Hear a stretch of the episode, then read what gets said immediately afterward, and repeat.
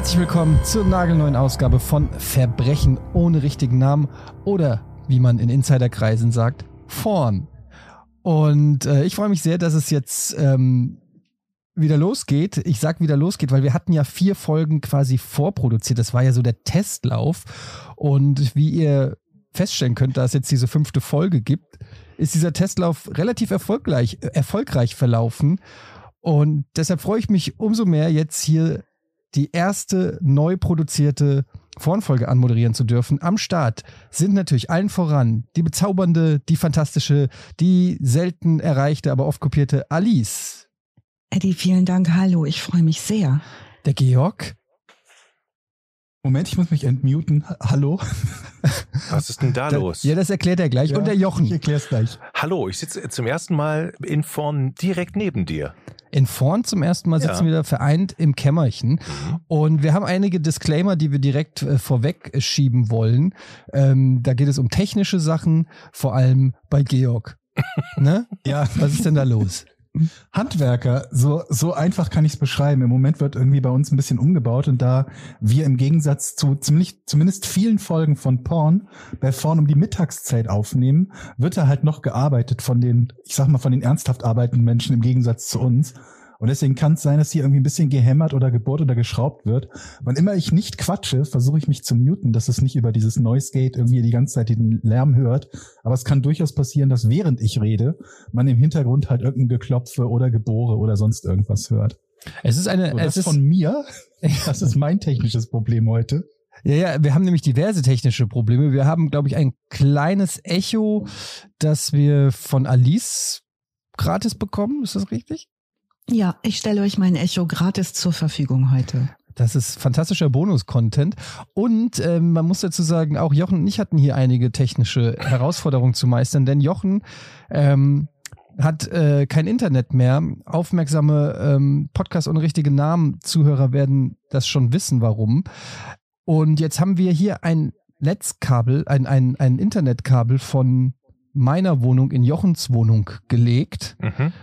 Und mit Tape provisorisch im Treppenhaus festgeklebt. Also wenn irgendeiner wütend ist von den Nachbarn und ein bisschen an einem Kabel ruckelt, dann haben wir auch keinen Podcast mehr. Dann sind wir weg. Aber bis jetzt funktioniert es ganz gut. Ja. Das hatte ich ja auch neulich. Mein Internetkabel ist von denselben Handwerkern, die man jetzt im Hintergrund hört, durchtrennt worden.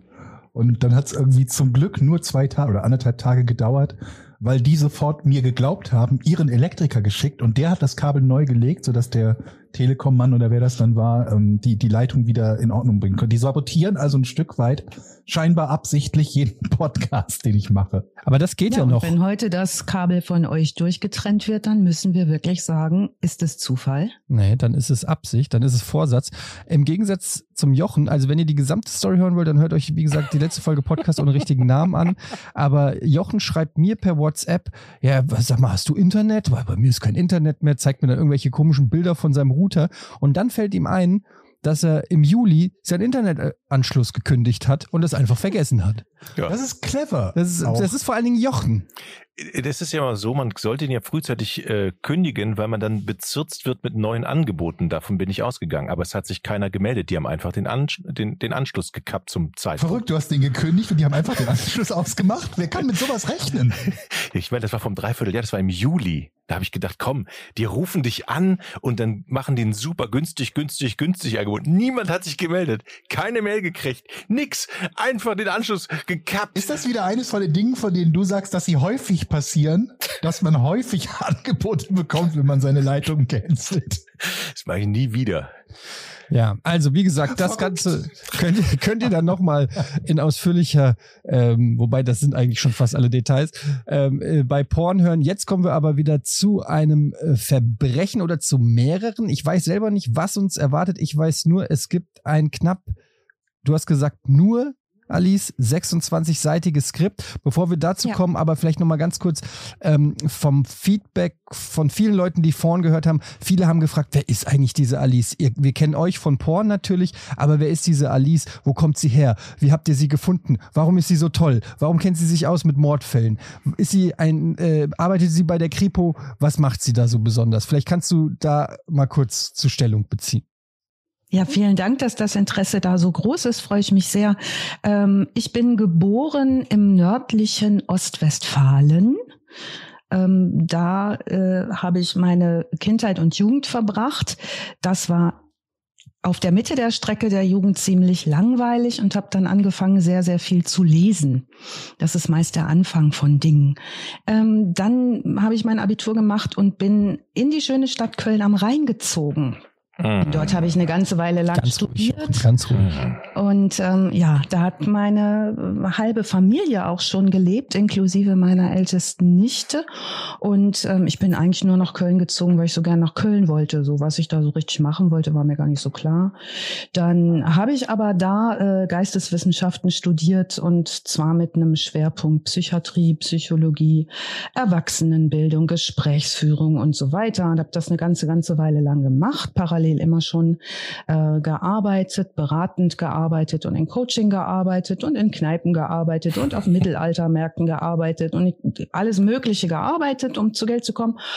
Und dann hatte ich Lust, ein Kind zu kriegen, habe mich anstellen lassen in einer Praxis für Kinder- und Jugendpsychiatrie und Psychotherapie, äh, parallel freiberuflich immer wieder in beratender äh, Mission unterwegs, habe dort den Vater dann meines Kindes in Düsseldorf kennengelernt. Na, da wird's doch den gut, die ich aus Geschichte. der Heimat kannte. Also uns, wir trafen uns wieder in Düsseldorf und das ist auch schon der im Prinzip der Link zu euch, denn den Vater äh, des Kindes kennt ihr alle und ähm, ja, dieses wunder, wunderbare Kind ist mittlerweile auch schon ein wunderbare, wunderbarer jugendlicher Mensch geworden. Ähm, von Köln aus bin ich dann mit dem Vater des wunderbaren Kindes und dem wunderbaren Kind 2005 nach Berlin gezogen und da lebe ich jetzt. Und in Berlin sagt man so, da macht man ja viel Projektarbeit. Ne? Also da bin ich. äh, Aber was machst du denn so? Ja, ich mache auch ein Projekt. Also das Oder so Start-up. Äh, ein Start-up, ne? Da bin Mhm. ich jetzt allerdings altersmäßig schon raus. Also die, die jetzt so die Start-ups raushauen, das ist einfach schon eine Generation vorher.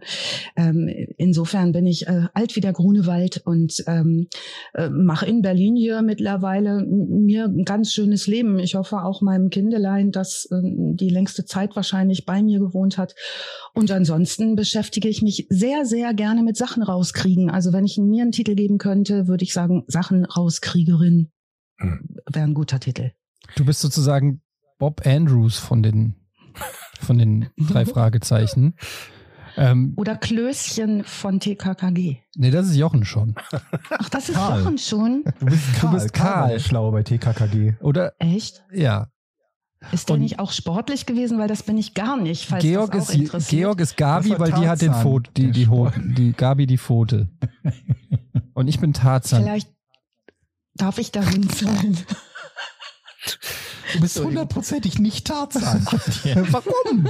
Auf gar keinen Fall. Ich Der, bin, er wollte immer Tarzan ich bin sein. Tarzan, lass mich. Er hatte den braunen Gürtel im Judo und hat jeden besiegt von den Rockern. Ja, das ging dann immer, oh, lassen Sie mal meinen Arm los hier. Oh, mm, ah.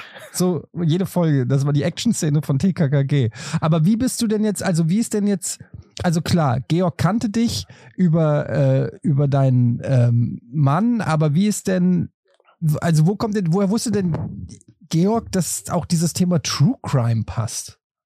Ja, also wir haben versucht, Georg und ich, das rauszukriegen, wo das losging. Und ich glaube, das ging mal los, dass Georg und ich so eine Wellenlänge im Sachen rauskriegen hatten, als wir mal vor einer Kneipe in Düsseldorf standen und da in der Kneipe Dinge geschahen und wir so daneben standen und das analysierten als einzige, während alle anderen, mit denen wir in der Kneipe waren und draußen irgendwie in bunten Haufen über und untereinander rumfeierten und wir so dachten, oh, oh, oh.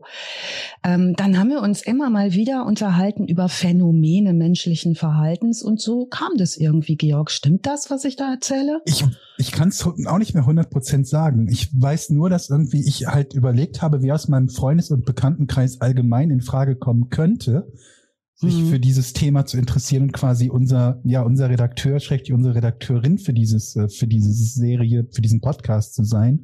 Und dann dachte ich mir grundsätzlich, ähm, ist Alice da bestimmt gut geeignet. Ich war mir aber noch nicht sicher oder ich wusste aber noch nicht, ob du dich für das Thema True Crime im Speziellen interessierst. Ich dachte mir so Ja. von Heran Herangehensweise und Logik oder so mit Sicherheit. Aber ich, da war ich mir noch nicht sicher, ob das Thema True Crime dir, dir Spaß machen würde. Aber da haben wir auch ein, ein Match gehabt. Da haben wir auch einen Ja. Treffer entdeckt, genau. Und ich glaube, wir haben uns vorher mal vor Jahren ganz lange über solche Phänomene wie Lügen oder äh, so Kriegsstrategie und sowas haben wir uns auch mal unterhalten. Das mit Sicherheit auch, ja. Wobei das Ja. oft, glaube ich, in, in Anwesenheit von Bier passiert ist. Und ich mir nicht mehr Ja. ganz sicher bin, wie produktiv das in den jeweiligen Einzelfällen war. Aber getan Ja, haben wir das, Bier war- stimmt. Bier war unser Zeuge. Ja. Was ich Ja. sagen muss bei den ersten vier Folgen, und ich habe mir tatsächlich die nochmal quer nochmal durchgehört, es ist ja unglaublich, was du da so recherchiert hast und was du rausgefunden hast und wie tief du deine Nase in irgendwelche F äh, Fakten steckst. Und das war auch ein Großteil der Reaktionen, die zurückkamen. Gesagt, Es sind unglaublich gut recherchierte Geschichten, super Details, die man in anderen True Crime, Crime Podcasts einfach nicht bekommt. Ne? Das ist eine mega Recherche. die Dieses Mal auch, wobei ich sagen würde, es gibt andere True Crime Podcasts, die auch auf einem äh, Casts, die auch auf einem hervorragenden Niveau recherchieren. Aber dieses Ja. Mal auch bei dem Thema von heute. Wir sprechen ja immer, Alice und ich sprechen uns immer ab, um uns zu überlegen, welche Themen möchten wir in welcher Reihenfolge machen, damit wir so eine Mischung haben von von bekannten und weniger bekannten Fällen, Ausland und nicht Ausland und oder spektakulär oder eher vielleicht so ein bisschen unter dem Radar gelaufen und auch Männer und Frauen und so. Und ähm, dann hat sie mir den, den Fall für heute genannt. Dann habe ich geguckt, was ich dazu rausfinden kann. Und ich kam im Prinzip auf vier oder fünf Zeitungsartikel, die im Prinzip nur von, von der Verurteilung auch gesprochen haben. Ja. Und eine Doku. Das war das, was ich Ja. dazu auf die Schnelle so gefunden, was heißt auf die Schnelle, auf ein bisschen Suche so gefunden habe. Deswegen bin ich gespannt, wie man auf 26 Seiten Skript, kommt zu dem Thema. Wollen wir noch unseren Disclaimer machen, damit wir alle alles Vorgeplänkel wie immer so in der ersten Viertelstunde hinter uns gebracht haben? Sehr gerne. Machen wir ja, jetzt, ne? Ja, ja, ja. Unser Disclaimer ist, dass wir einen True Crime Podcast machen, der in der Rubrik Comedy angesiedelt ist. Das heißt, wann immer uns danach steht, ein bisschen vom Thema abzuschweifen, wie auch am Anfang dieser Geschichte, was wir auch immer ganz gerne machen und über irgendetwas zu reden, was wir lustig finden, in Zusammenhang mit dem Fall oder in Zusammenhang mit irgendwas, was uns zu dem Fall ein- oder auffällt. Übrigens, mein Hund schnarcht gerade im Hintergrund, das ist kein Bauarbeiter. Ähm, dann werden wir das tun. Wir wissen, dass das nicht jedem gefällt und dass es Menschen gibt, die sagen, es muss alles, was mit, mit einem Thema True Crime zu tun hat, mit Verbrechen und Kriminalfällen, vor allen Dingen, wenn es um, um irgendwelche Morde oder Gewalt geht, das muss Bier ernst sein, dann seid ihr bei uns falsch. Ihr müsst uns nicht sagen, dass euch das nicht gefällt, sondern dann seid ihr bei uns falsch, falsch weil das genau das Konzept unseres Podcasts ist. Wir Ja, haben vor allen also Dingen- gewarnt. Ja, man muss natürlich auch dazu dabei- sagen, ja, es wäre ja auch Quatsch, wenn man meinen überragenden Humor nicht mit einbaut. Auf jeden Fall. Das wäre wär Verschwendung, ne? Ja. Also, Genau wie deine Karate-Talente. ja, Die nicht, oder Jo- Jochens Zaubertalente. es gibt diverse. Talente und da können die Leute sich auch einfach mal glücklich schätzen. Alice bringt hier 26 Seiten äh, knallharte Recherche zu Morden äh, rein und ähm, ich habe dafür überragenden Humor und so bringt jeder was mit. Also sagt nicht, wir hätten euch nicht gewarnt. Wir, wir versuchen halt nicht dumpf rumzualbern. Sprich nach dem Motto, jedes Mal, wenn eine Pause entsteht, fangen wir an zu kichern, um uns auf Teufel komm raus über irgendwas äh, lustig zu machen. Das ist nicht das Ziel der Übung. Aber wenn es irgendwelche Dinge gibt, wo wir, wo wir mal so, eine, so einen kleinen, äh, so einen Seitenweg wählen wollen, dann werden wir das tun und uns davon nicht abhalten lassen.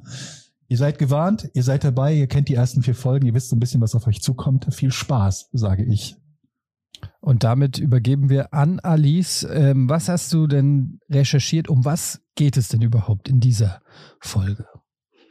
Ja, ähm, es gab ja einiges an Zuschriften, die ihr mir auch immer mal weitergeleitet habt. Und so gab es unter anderem die Anregung eines Zuhörers, einer Zuhörerin, doch mal was aus dem Raum Düsseldorf zu machen. Oh, sehr schön. Äh, Ich habe geguckt, wen ich da so finde.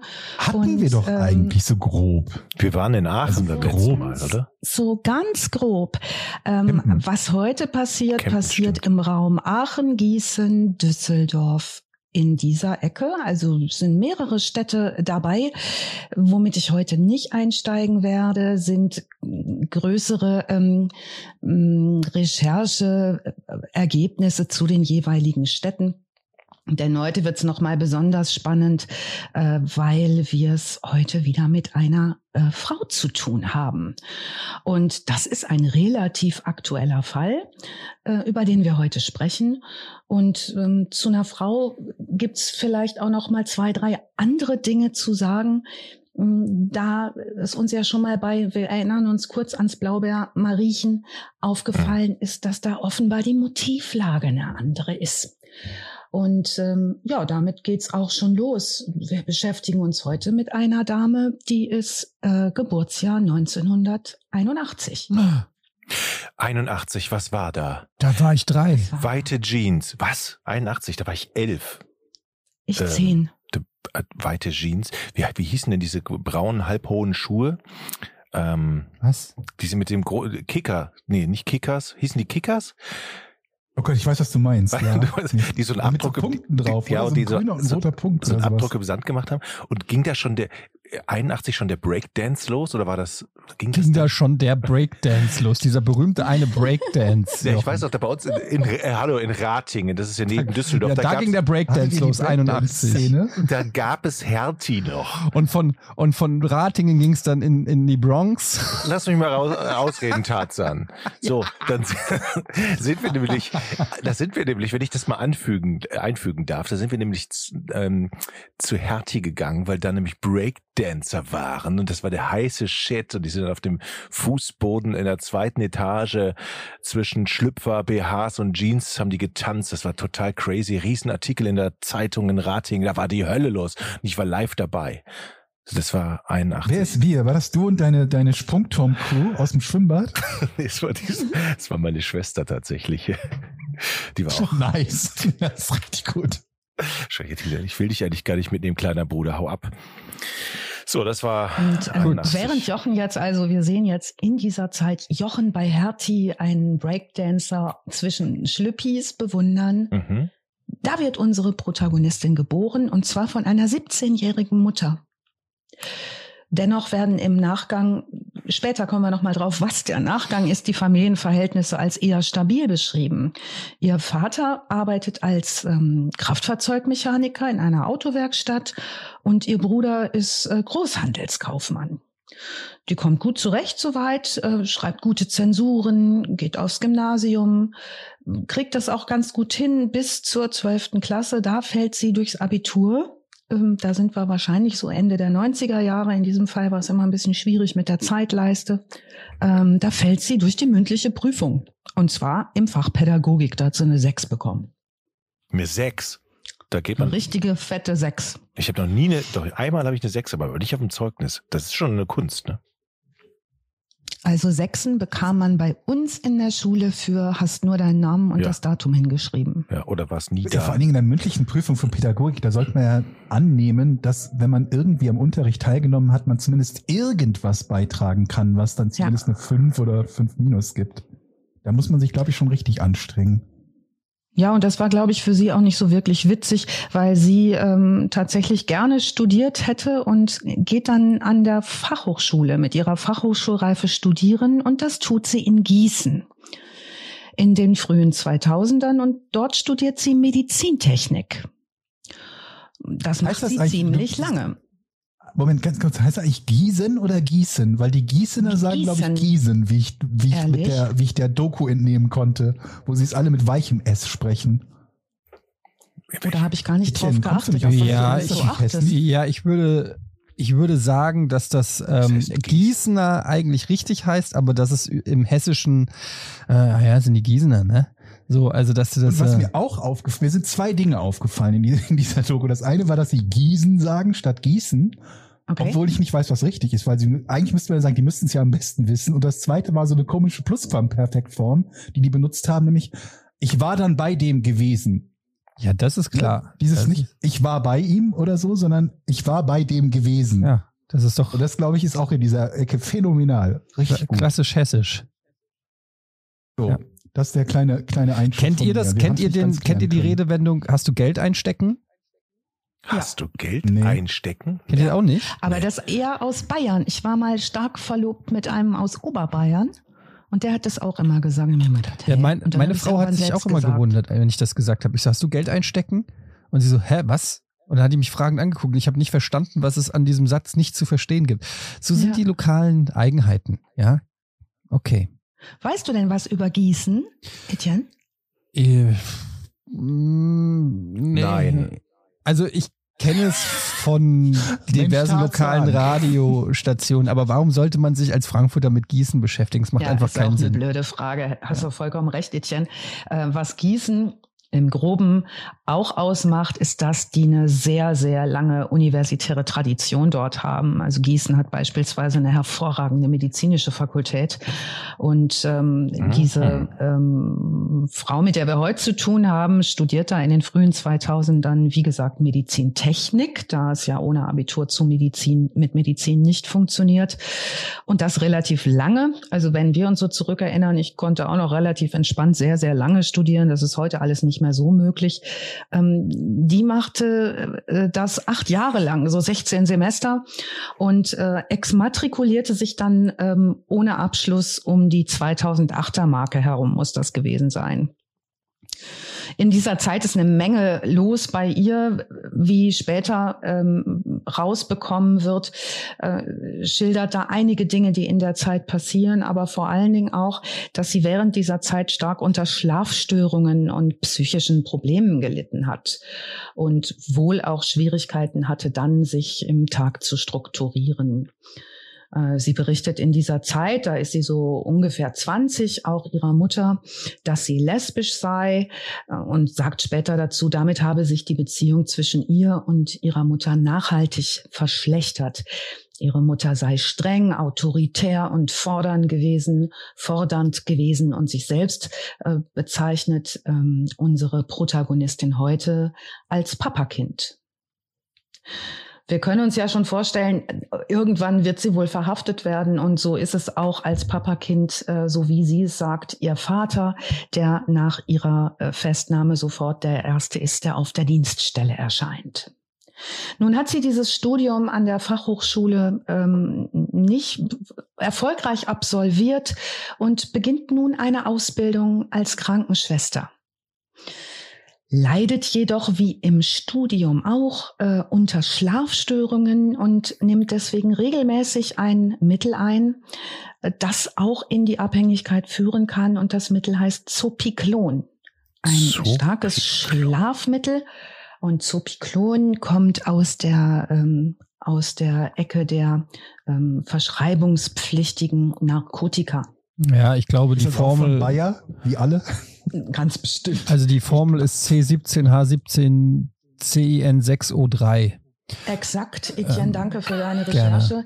Es äh, Zopiklon ist aus der Gruppe der Nicht-Benzodiazepine Das ist richtig. ähm, und gehört, äh, hast du auch so äh, rausbekommen, ne? Oder wusstest du einfach Wo von habe ich schon? abgespeichert, ja.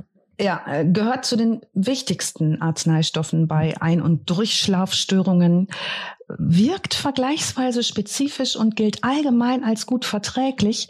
Allerdings äh, hat Zopiklon einen Nachteil.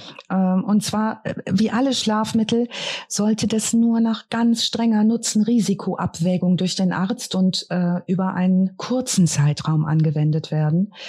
Anderenfalls kann das relativ schnell in die Abhängigkeit führen und sehr blöde Nebenwirkungen machen wie ähm, ja so Nervengeschichten und äh, Reizbarkeit und äh, das schlägt dann gerne mal um dies ähm, Zopiklon. Merken wir uns, nimmt die jetzt schon eine ganze Weile. Ich habe schon eine, Zwischen, schon eine Zwischenfrage. Ähm, wissen So wir gerne. denn, ob sie, ob sie überhaupt ähm, diese Schlafstörungen hatte oder hat sie das nur vorgegeben, nachdem sie irgendwie gemerkt hat, dann gibt es ein Medikament, das ich eigentlich ganz geil finde? Weil das ist ja nicht ganz ungewöhnlich, dass Leute halt Symptome vortäuschen, um an bestimmte Medikamente ranzukommen. Ja, wir wissen das auf jeden Fall, dass sie Mittel und Wege gefunden hat, äh, ohne äh, ärztliche Verschreibung an diese Schlafmittel unter anderem ranzukommen später. Da muss es allerdings schon diese Form der Abhängigkeit gegeben haben, weil da ihr, ihr ähm, Einsatz sehr groß ist, daran zu kommen. Viel wissen wir nicht. Diese Gutachten, die später über sie geschrieben werden, äh, sind nicht besonders einsehbar. Dazu gibt es jetzt genau keine Aussage. Auffällig ist allerdings tatsächlich, dass sie Schwierigkeiten hat im Studium und das macht natürlich in so einer Entwicklungsphase zwischen dem 20. und 30. Lebensjahr auch was aus. Jeder, der so zwischen 20 und 30 an der Uni war, der weiß genau, was da alles so los ist. Das sind so äh, Lehr- und Wanderjahre und da klappt auch mal vieles nicht. Und ähm, insofern gehen wir erstmal davon aus, dass ihr das verschrieben wurde, weil sie Probleme hatte. Mhm. Ja, vor allen Dingen hat Später- tatsächlich für sie viel nicht geklappt schon. Ne? Sie hat ihre Ja. Schule zwölf Jahre oder 13 besucht, ohne den Abschluss, den sie Ja. machen wollte. Acht Jahre Ja. studiert, ohne den Abschluss, den sie machen wollte. Und jetzt hat sie wieder eine, eine, was, eine Lehre oder was sie gerade macht? Also das ist ja logisch, Als dass das schon ein bisschen eine doof ist. Ne? Ausbildung, ne? Das heißt, ist, ist ja auch ständig so, wie du sagst, Georg, ne?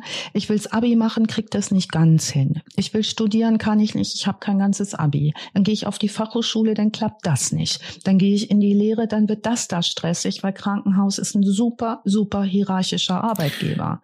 Ne? Ja. Da muss ich auch auf Zack sein. Wenn ich da äh, als Krankenschwester bin ich meistens ähm, am Ende der Nahrungskette. Und ähm, das ist auch ein Zeitdruck, unter dem ich arbeiten muss. Und das wird damals nicht großartig anders gewesen sein als heute.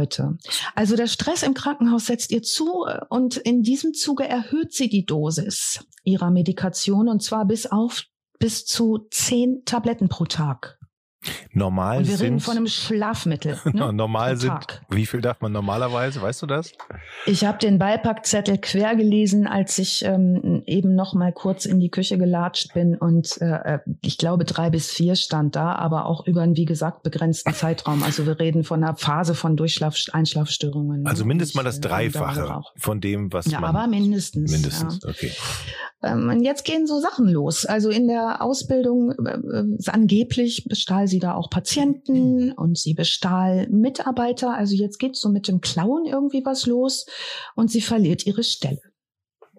Also sie wurde erwischt. Sie, sie wurde erwischt und äh, hat ihre Stelle verloren und Mhm. fühlt sich jetzt aber auch relativ schnell, das wird im Laufe unserer Geschichte häufiger noch passieren, zu Unrecht verdächtigt, schluckt eine große Menge Schlafmittel und will sterben. Oh, oh. Also sie begeht einen Suizid, macht einen Suizidversuch mit ihren Schlafmitteln, die sie ja ohnehin hat, wird jedoch rechtzeitig gefunden. Und äh, Georg, da kommen wir zurück äh, zu dem Thema, gab es da schon eine Störung, entwickelt sich da eine Störung, jetzt entwickelt sich eine äh, Störungsform in irgendeiner Form und sie wird äh, für eine Woche in die Psychiatrie eingeliefert. Mhm. Damals in den ähm, späten 90ern äh, galt ja auch schon, da hatten wir neulich schon mal drüber gesprochen, das PsychKG, das heißt, ich kann jemanden nur zwangseinliefern in eine Klinik, wenn Selbst- oder Fremdgefährdung besteht und das muss ein Amtsrichter entscheiden. Also gab es dort offenbar, als sie gefunden wurde, die Erkenntnis der Rettungssanitäter oder wer immer sie gefunden hat, zu sagen, das wird jetzt kurz eine Zwangseinweisung wegen Selbstgefährdung.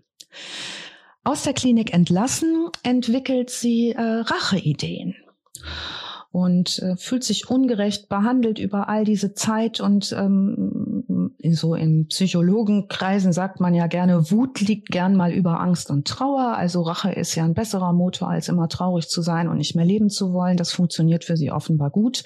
Später wird sie sagen, sie habe das nachgeholt, wofür sie zu Unrecht beschuldigt und bestraft worden sei. Ähm, da redet sie drüber mit einem psychiatrischen Sachverständigen, äh, mit dem wir es später nochmal zu tun bekommen. Jetzt will sie Rache. Und zwar besucht sie, verkleidet sich als Ärztin, ihren früheren Arbeitsplatz. Mhm. Und da macht sie wieder Sachen, da stiehlt sie Arzneimittel, die sie ja sowieso benötigt, ähm, und Bargeld von Kollegen und wird wieder erwischt. Danach äh, jobbt sie bei einer Firma in Gießen, hat weiterhin gesundheitlich-psychische Probleme, dann geht sie in eine Kur, dann bekommt sie Antidepressiva zusätzlich zu den Schlaf, zu der Schlafmedikation und weiterhin auch eine Schlafmedikation. Wie kommt sie jetzt an die verschreibungspflichtigen Medikamente? Mit der naheliegendsten Methode. Sie stiehlt bei Ärzten abgestempelte Blankorezepte und stellt sie sich selbst aus. Also sie schreibt dann immer so drauf, was sie gerade so braucht. So äh, lebt sie vor sich hin, schli zieht schließlich nach Köln und arbeitet dort in einem Supermarkt als Kassiererin. Und das werden damals wahrscheinlich noch die Stüsschens gewesen sein. Kennt ihr die noch, die Stüsschen-Supermärkte, die jetzt Nee. alle Rebes geworden sind? Nee, Eine kleine Nee. Supermarktkette. hatten wir Düsseldorf ein- nicht. Das hatten, hattet G- ihr in gab's nur Düsseldorf in kein Köln. Stößchen? Nee. Ja, was hattet ihr denn, der Kaisers? Ja, Kai- Kaisers. Kaisers. Der Plus- Kaisers, Plus ne? gab's auch Ja, noch. Plü, Feinkost chez Plü, haben wir immer gesagt. Plus, ja, hm, schön. Chez Plü? Chez Plü, hm, ja. ja. Nee. Ähm, wenn wir mal fein einkaufen gingen, ging was chez Plü. Ähm, es gibt jedoch ähm, auch da in diesem Supermarkt irgendwie komischerweise immer wieder Unregelmäßigkeiten mit ihrer Kasse. Ach, Ähm, da ja, greift dir einer rein. Das gibt's doch nicht. Anscheinend. Jochen, ne? ich werde ja Also doppelt gescannt. Da, da, damals, glaube ich, gab es noch keine Scanner, oder? Ja, Jahrtausendwende oder so? 2099? Ich glaube, Doch, doch, doch. Hat. Gab es schon die Scanner? Du meinst so ein rotes Ja. Piep-Ding, wo man die Sachen drüber schickt? Ja. Wirklich? Ja klar, was glaubst du, hat die immer noch per Hand alles abgetippt haben oder was? Also früher, ne? Als, Damals. als, In meine, als meine Oma noch gelebt hat, in Bonn. Da bin ich ja 81 beim Hertie. Auf der Hausdorfstraße, wo es immer nach Als der Haribo Breakdance ne? gerade kam. Ey, Leute, ihr seid ja doch so jung, ihr wisst ja gar nicht mehr, wie die Aldi-Kassiererin mit ihren Nee. Fingern früher über die Tasten geflogen sind. Könnt ihr euch noch daran erinnern? Doch, das, waren das für mich wahre den Künstler. Die haben dich Kassen, angeguckt, haben mit, Pianistinnen Ja. oder Pianisten. mit der linken Hand haben sie die Ware genommen, mit dem linken Auge einmal runtergeschielt auf den Preis, mit dem rechten Auge haben sie dich beobachtet und dann mit der rechten Hand und irgendwie zehn Artikel innerhalb von zehn Sekunden. Das war der Wahnsinn. Wenn du dich ganz schnell den Einkaufswagen hinten rangeschoben hast, dann haben die das alles auf die Erde geballert. Könnt ihr euch noch dran erinnern? Das war so Ja. 30, 40 Jahre her ungefähr. Mhm. Nee, so 20 Jahre. Wahnsinn. Das waren die, die Das waren Virtuosen. Heldinnen. Ja. Heldinnen und Helden. Aber so war die nicht, ne, die junge Dame. so war, weiß ich nicht, vielleicht hat die wahnsinnig schnell kassiert, das habe ich jetzt nirgendwo gefunden, Jochen. Ähm, aber wenn sie wahnsinnig schnell kassiert hat, dann anscheinend auch ähm, in ihre eigene Tasche reinkassiert. Ihr wird Betrug vorgeworfen, sie verliert auch dort ihren Job ähm, und äh, lebt hernach von äh, Hartz IV.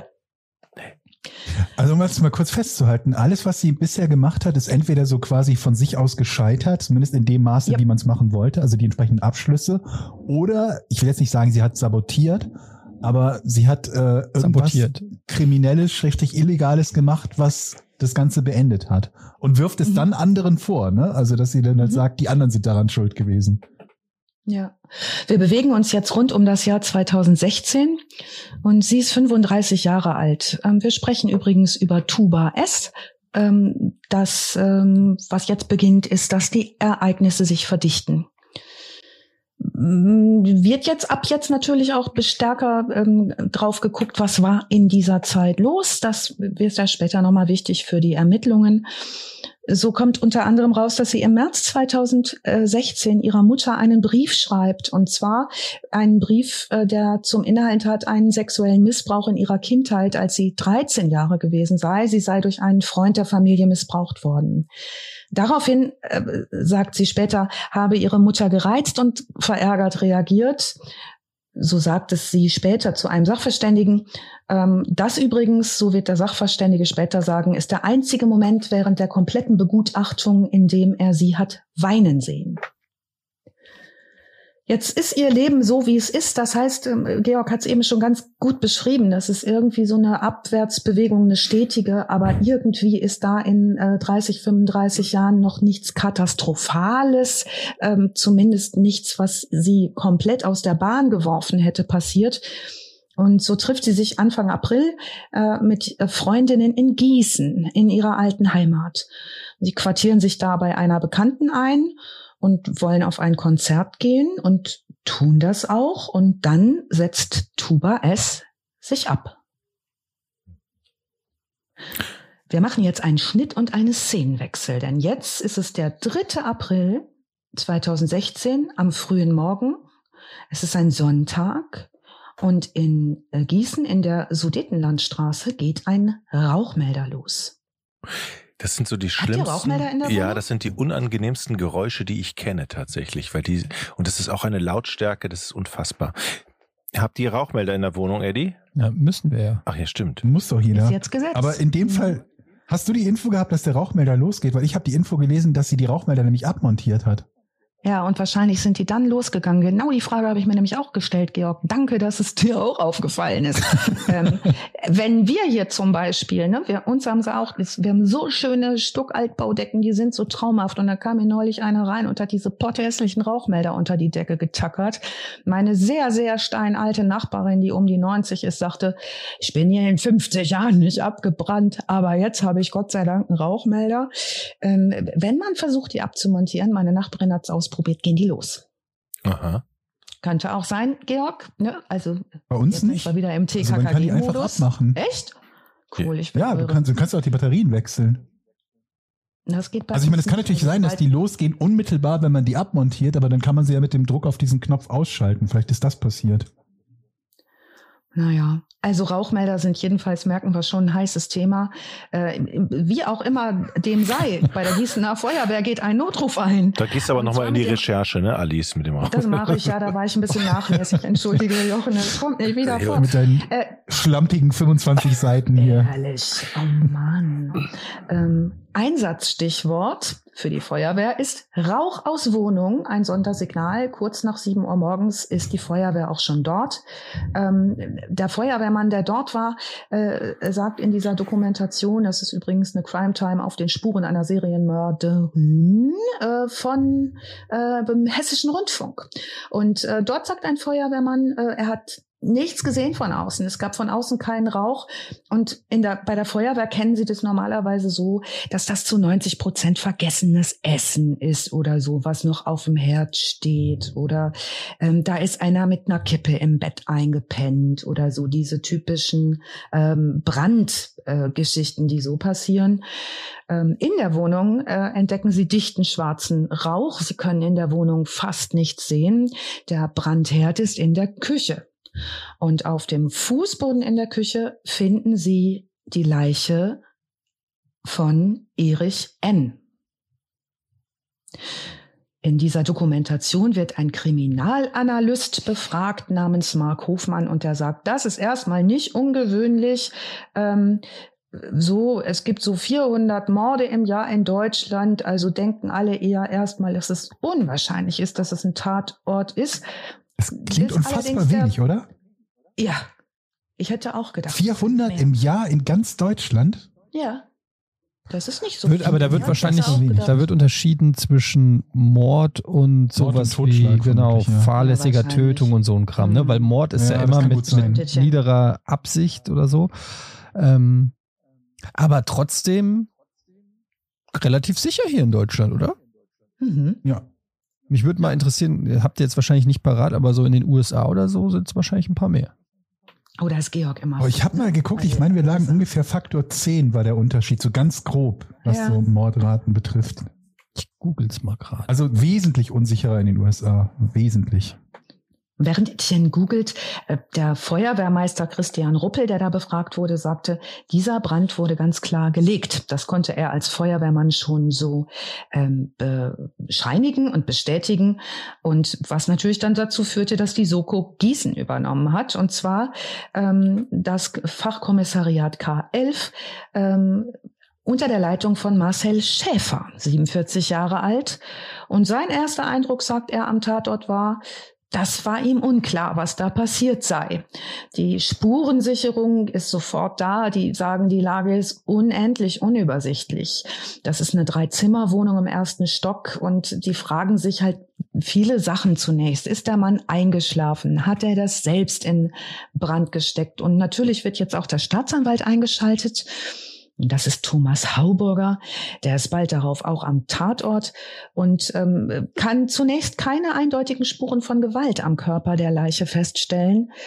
Atypisch fällt ihm auf, sagt er, ist allerdings, dass das Gesicht mit einem kleinen Tuch versehen ist, das mit roter Farbe getränkt ist. Und er bekommt so als erstes, sagt er in dem Interview, schnell das Gefühl, dass er es hier mit einem Gewaltdelikt zu tun hat. Und da sind, wie wir wissen, Brand als Spurenvernichtung absolut nicht unüblich. Meine Zwischenfrage an euch alle.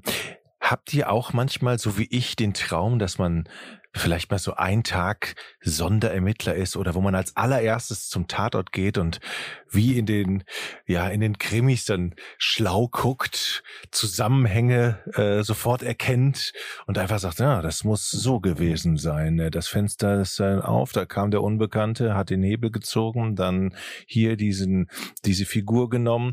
Ist das nicht auch ein Traum von euch? Nein, ich merke schon. Okay, du kannst weitermachen. Also ein Traum von mir ist mal so ein vier Wochen Urlaub auf den Malediven. So nur mal so. Okay. Aber, hast du, Aber hast, ey, so ein Tatort ist natürlich auch richtig geil. ja, aber bist du nicht in dir drin auch mal so ein, so ein Ermittler? Hast du nicht, willst du nicht was rausfinden oder so cool, cool am Tatort stehen? Ich habe eine ganze Weile lang relativ viel mit Notärzten so zu tun gehabt und auch immer noch Leuten, die rein müssen, ne? Rettungssanitäter und so. In der Szene habe ich mich auch mal bewegt. Und ähm, das ist einfach nicht so wahnsinnig lustig, wie man sich das vorstellt, wenn man Wohnungen aufmachen muss, hinter deren Türen tote Leute liegen. Ähm, das äh, stellt man sich, glaube ich, immer so romantisch vor, wenn man sagt, aber ich glaube, Jochen, vielleicht solltest du mal so bei einem Tatort mitspielen und da den Ermittler spielen. Aber ich glaube das jetzt- wäre, glaube ich, weniger geruchsintensiv. Ich glaube Und, ja, ähm, und da werden die ganzen Polizeiinspektoren und Kommissare, die jetzt zuhören, mir recht geben. Das, was man im Tatort sieht, ist, glaube ich, sowas von an den Haaren herbeigezogen. Das hat, glaube ich, mit der Realität gar Das nichts ist zu im tun. Prinzip eine Dokumentation der Tatort. ähm, Also Christian was, was Ulm ist Deutschlands erfolgreichster, war Deutschlands erfolgreichster Kommissar. Polizist. Oder? Und auch diese Spiegelräume, die ja immer, ähm, diese Vernehmungsräume mit den, wo, wo hinten die anderen äh, zugucken, die soll es ja angeblich gar nicht geben. Das soll ja totaler Quatsch sein. Diese klassischen Verhörräume. ich noch meinst nicht gehört, Ja. ehrlich gesagt. Habe ich mal irgendwo im Interview gehört, da meinte ein Kommissar, die gibt es überhaupt nicht, die haben wir nicht. Mhm. Erfindung. Aber ich kann, also ich kann nachvollziehen, warum du das spannend findest, aber ich glaube, man, also wir haben ja im Moment gerade den Gedanken mit dem Abstand zu den Fällen. Wir wissen, wie diese Fälle, also jetzt ihr noch nicht, aber grundsätzlich man, man kann nachlesen, wie diese Fälle ausgegangen sind, was wann wo ermittelt wurde und so. Und ähm, so sich dann, dann hinzusetzen und aus der Entfernung zu betrachten und zu analysieren, ist mit Sicherheit was Spannendes. Also es wird ja bestimmt auch vielen unserer Hörer so gehen, sonst wären sie ja nicht bei einem True Crime Podcast dabei. Nur wirklich zu so einem Tatort regelmäßig gerufen zu werden. Und das ist ja jetzt nicht immer irgendwie dieses, dieses äh, klinische, wie man sich das jetzt vielleicht so vorstellt, wo die etwas blässliche Leiche von irgendjemandem liegt, die ansonsten aussieht, als würde sie schlafen, sondern sind ja teilweise Menschen mit erheblichen Verletzungen, ähm, die dann gefunden werden. Und ich glaube, das ist etwas, wo man vielleicht jetzt denkt, das ist spannend, da Teil so einer Ermittlung zu sein. Aber ich glaube, das Ja. nagt auch an einem erheblich. Und in dem Fall war es Ja. jetzt ein, ein älterer Mann, der zu Tode gekommen ist, wo man sich vielleicht noch sagt, naja gut, der hat immerhin sein Leben gelebt. Aber ich weiß Ja. halt nicht, wie das dann ist, wenn es vielleicht mal ein Kind ist oder so und das brutal von irgendeinem, äh, von einem Elternteil vielleicht irgendwie angegriffen und getötet wurde oder so. Ich glaube nicht, dass es so spaßig und leicht insgesamt ist, wie man sich das anhand von so spektakulären Folgen, äh, Fällen vielleicht ausmalt. Ja, also ich- die ich kann's Notärzte, nachvollziehen, die mir dazu was erzählt haben, sagen alle, was, was wirklich schlimm ist, wenn du Leichen hast mit einer langen Liegezeit. Ne? Oh. Du musst ja als Arzt Mhm. den Tod feststellen und ähm, wer mal den Tag in der Badewanne, gesehen hat, ne? sowas. Ne? Also ähm, gut, ähm, Es riecht die. Rechtsmediziner müssen ja auch rein, ne? die müssen auch die Leiche untersuchen. Das ist in diesem Fall Reinhard Detmeier, der geht rein. Also die Polizei, ähm, die befragt auch Nachbarn direkt. Ne? Es gibt keine Ergebnisse und der Herr Detmeier, der Rechtsmediziner, untersucht die Leiche vor Ort direkt, äh, guckt nach, wie stark ist die brandbedingte Beeinträchtigung des Körpers. Gibt es eine sogenannte Brandzehrung und ähm, Seine erste Frage, sagt er, ist immer, ähm, gibt es Hinweise auf brandfremde Gewalteinwirkungen? Er betrachtet dort vor Ort noch den Mund und sieht da Verletzungen der Schleimhaut, die gar nicht brandbedingt sind, sondern wahrscheinlich eher, das muss er später noch mal in der Rechtsmedizin genauer untersuchen, wahrscheinlich auch von einer klassischen tätlichen Auseinandersetzung herrühren. Bevor es mit dem Kriminalfall gleich weitergeht, äh, wollen wir euch mal den, kurz den Partner unserer heutigen Folge vorstellen, Eddie. Du, ich weiß, du bist ja auch so wie ich ein leidenschaftlicher, leidenschaftlicher Koch, aber du brauchst du brauchst Hilfe in erster Linie. Was soll das denn heißen, Jochen? Ja, ja, ich weiß noch, ich kann mich an ein Bild, an das Bild erinnern, wo du mit der Pfanne und den verkokelten, was war das nochmal, Hühnchen? Es waren Chicken Nuggets. Chicken Nuggets, wo ich gedacht habe, Achtung, das, das Haus brennt gleich, es hat gequalmt, gestunken. Und da ist HelloFresh für dich eigentlich doch eine sehr gute Lösung, um dein Kochtalent so äh, zu zähmen, oder? Na gut, also, ich nehme mal diesen Ball, den du da rübergeworfen hast, auf und sage, ja, HelloFresh richtet sich auch, aber nicht nur an Leute, die vielleicht nicht das allergrößte Kochtalent haben, aber natürlich auch an so selbsternannte Starköche wie dich, Jochen. Das Geile bei HelloFresh ist, dass alles schon direkt abgepackt und portioniert ist, so dass du ähm, mit einer sehr leicht verständlichen Kochanleitung wirklich sehr, sehr leckere Rezepte selber herstellen kannst und kochen kannst. Und das ist gerade für jemand wie mich, der ähm, doch in der Küche sich sehr schnell überfordert fühlt und auch noch viele Fehler macht, ist es wirklich eine Erleichterung. Aber mit HelloFresh habe ich es wirklich schon hingekriegt, ähm, für die Familie lecker zu kochen, ohne dass es große Beschwerden gab und ohne dass es für mich frustig war. Und ja, also wir sind große Fans von HelloFresh. Das Ganze ähm, funktioniert wirklich super stressfrei. Kein Supermarkt, keine Planung, kein Abwiegen. Alles ist frisch. Du kriegst die Zutaten grammgenau. Alles ist von ausgewählten Erzeugern und es ist ein zertifizierter Qualitätsservice. Und das Geile ist, richtig schön abwechslungsreich, was ja auch wichtig genau, ist. Genau, ich glaube, jede Woche gibt es neue Rezepte. Man kann auf hellofresh.de sich ähm, ähm, durch die ganzen Menüs klicken, die man machen kann und man kann es auch einkategorisieren. Also du würdest jetzt wahrscheinlich Großfamilie eingeben oder vegan kann man eingeben, dann bekommt man unterschiedliche Rezepte. Auch das ist ganz gut. Außerdem äh, haben wir für euch einen Hinweis. Es gibt nämlich ein Flash Sale und zwar einen Rabatt vom 22.03. bis zum 28.03. gibt es einen Rabatt in Deutschland und Österreich, also ein Discount für Neukunden. Also wenn ihr bei HelloFresh noch kein Kunde seid, wäre jetzt der ideale Zeitpunkt. Ihr bekommt nämlich 50 Prozent Rabatt in Deutschland auf die erste Kochbox, also zahlt nur die Hälfte. In Österreich über 60 Rabatt, äh, Prozent Rabatt auf die erste Kochbox mit unserem Rabattcode und der heißt VORN50, V-O-R-N 50. Ja, und ansonsten einfach mal abchecken, hellofresh.de, da findet ihr alles zum Thema Nachhaltigkeit, zum Thema Flexibilität. Ähm, also ich kann es nur empfehlen, jede Woche sich so eine Kochbox zuschicken zu lassen. Ähm, es lohnt sich und es schmeckt wirklich, wirklich lecker. Die haben ganz tolle Rezepte zur Auswahl. Schaut es euch einfach mal an und probiert unseren Rabattcode aus. Und jetzt mmh. geht's weiter. Zu diesem Zeitpunkt ahnt äh, der Reinhard Detmeier, der Rechtsmediziner, noch nicht, dass seine Arbeit den Täter schlussendlich überführen wird. Äh, Hauptkommissar Schäfer von der Kripo und äh, der Hauburger, der Staatsanwalt, ermitteln weiter. Die müssen jetzt schnell sein. Also in diesen Fällen geht es dann um Minuten. In den ersten Minuten sozusagen muss man eine Idee haben, wie gehe ich weiter vor.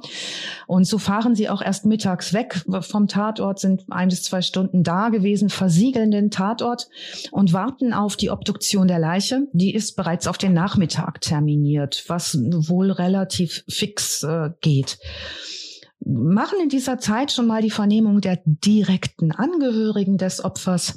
Ähm, die ersten Stunden danach sind, wie gesagt, sehr wichtig, sagen sie. Die müssen die richtigen Fragen stellen.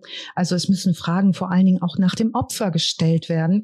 So Profiler, die gar nicht so sehr so genannt werden sollen, sondern Leute, die da sich damit beschäftigen, äh, nennen das Victimology, also das äh, Leben, den Alltag des Opfers anschauen. Das sei meistens der Schlüssel zum Täter. Wer also ist das Opfer? Hm. Und jetzt habe ich hier stehen in meinem Skript Hinweis für Jochen. Ja. Berufskollege für Jochen. Diese ja. Berufsgruppe hat dich neulich sehr interessiert, nachdem du sie live kennengelernt hast. Scheiße. What? nochmal, diese Berufsgruppe hat mich brennend interessiert, nachdem ich sie live kennengelernt Alter habe. Jochen, letzte Folge, Podcast. Ja. Was wolltest du da sein? Vereinfacht gesagt. Ah, da wollte ich, ähm, ich wollte, was wollte ich, ich wollte auch eine Art Ermittler, nee, hier ähm, so ein Psycho Psychologe, ne, so ein, Alter. Was? Zauberer. ach, Zauberer. Nee, das war die, die Folge davor, wollte ich Psychologe sein. Ich vergiss es. Zauberer. Oh, stimmt, ich wollte Zauberer. Letztes Mal war es Zauberer. Und ähm, das Opfer tatsächlich, Erich N., hat den Künstlernamen Riconelli und ist ein bekannter Zauberer in Gießen. Äh, sein Ruhmesstern Aber auch ist nur da. Nur in Gießen. Der be- jetzt, der berühmte Riconelli. So, ist schon lange untergegangen. Und zu diesem Zeitpunkt ist er 79, der ist alleinstehend, ähm, sitzt viel am Computer, ist jeden Tag in irgendeinem Chat unterwegs, wie man später rauskriegt, und lebt sehr, sehr zurückgezogen. Die gucken sich jetzt seinen Tagesablauf an. Wer könnte das getan haben? Wer könnte diesen Erich N., diesen 79-jährigen Welt, in Gießen weltberühmten Zauberer, ähm, ums Leben gebracht haben. Welche Motive gibt's? Erste Hypothesen sind Rache. Enttäuschte Beispiel, ne? Da Zuschauer. kommen sie nicht. Enttäuschte Zuschauer, hatte keinen. Du hattest doch dein Zauberervorbild auf einer Zoom-Konferenz gesehen, ne? Sogar Ja, online. genau. Wo warst du auch, Jochen? Ja. Na, die kommen nicht weiter, die sehen nur eine Besonderheit. Im Umkreis des Opfers ist sehr bekannt, dass er über größere Mengen Bargeld verfügen soll. Mhm. Das Thema Geld ist jetzt so, dass Sie sich denken, das ist ja ein Ding, aber was tatsächlich auffällig ist, ist, dass der damit prahlt, offenbar viel Bargeld zu besitzen. Das ist das Kle Damit- uncleverste, um zu prahlen, oder? Es ist, das ist echt nicht schlau, habe ich auch gedacht, Georg. Also, ne, gehst du, du Weil- triffst die Nachbarn und sagst, also ich habe ja hier wieder 500.000 unter der Diele. Ne, das machst Vor Dingen mit der Vorgeschichte, zu der du ja gleich noch kommen wirst, ne? Der Ja, ersten ja, Verbindung ja. zu unserer. Ja, ja, Ja, gut. ja. Oder vielleicht hat er Offenbar gesagt, ist ich kann aber, Geld ne? zaubern. Das kann natürlich auch sein. Das Tja. kriegen wir jetzt aber nicht mehr raus. Ja, gut. Hm, naja. Das ist natürlich wieder eine Recherchelücke von mir, Jochen. Hast du wieder eine aufgedeckt. Ähm, Wir haben hier eine Strichliste, ne? Drei Strikes. äh, genau, ja, ja. mhm. Das gibt aber richtig, ne? Bei fünf, was passiert bei fünf? Hm, Okay. Nee, bei Fünf, drei ist das ja, äh, da ist vorbei. Ach, bei drei. Ach, da ist schon, da bin ich Ja. schon raus. Okay. Jetzt darf ich Oder noch drei eins, pro ne? Folge. Müssen wir, müssen wir, die Regeln müssen wir uns noch irgendwie aus, aus, ausdenken, was dann genau passiert. Sagt mir Bescheid. Die Ermittler berichten, dass nun wie immer bei solchen äh, Delikten Tage mit wenig Schlaf und fieberhafter Ermittlung aller Instanzen beginnen. Und es gibt jetzt auch die Obduktionsergebnisse. Und unser Rechtsmediziner in diesem Fall, Reinhard Detmeier, ähm, berichtet, ähm, er hat untersucht und gefunden ein sogenanntes Monokelhämatom. Das ist das, was wir als klassisches blaues Auge bezeichnen, also wie ein Monokel, eine ein einglasige Brille äh, rund um das Auge. Schlagbedingte Hämatome am Mund, ähm, auch am Hals. Ähm, umblutete Rippenfrakturen in einer Linie, was bedeutet, dass das zu Lebzeiten erfolgt sein muss, wenn es umblutet ist. Und was er nicht findet, der Rechtsmediziner, ist eine erhöhte Kohlenmonoxidkonzentration äh, und auch keine Rußeinatmung in der Lunge und in den Bronchien. Also war klar, die, ab diesem Zeitpunkt, der Brand war nicht die Todesursache Hm. sondern die Todesursache war Fremdeinwirkung. Und zwar durch, und da beschreibt er das, als Halskompression, die eine Blutstauung ausgelöst hat. Dann entstehen in den Augen solche kleinen Pünktchen. Ähm, und dann ne, durch die Luftnot wird da das Blut gestaut. Und auch das ist ein Zeichen dafür, dass das zu Lebzeiten erfolgt sein muss. Also Todesursache, sagt jetzt unser Rechtsmediziner, erwürgen oder erdrosseln. Die Wohnung ist der Tatort. Die Ermittlungen. Haben wir schon erklärt, was der Unterschied ist, eigentlich? Interessiert das überhaupt irgendjemanden außer mir?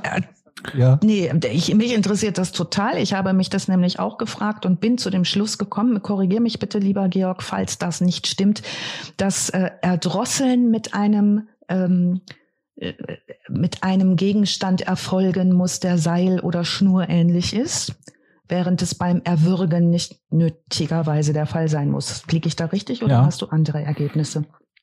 Mein Ergebnis ist, dass Gut. das Erwürgen ist halt mit bloßen Händen und das Erdrosseln Richtig. ist halt mit einem Hilfsgegenstand, wie meistens halt ein Gürtel, Kabel und so weiter und so fort. Genau, und genau daran, äh, Georg, äh, also untersucht auch der Rechtsmediziner weiter rum und kommt zu dem Schluss, dass die Tat mit bloßen Händen erfolgt sein muss. Das ist sehr, sehr schwer, jemanden mit bloßen Händen zu erwürgen und das dauert auch sehr lange.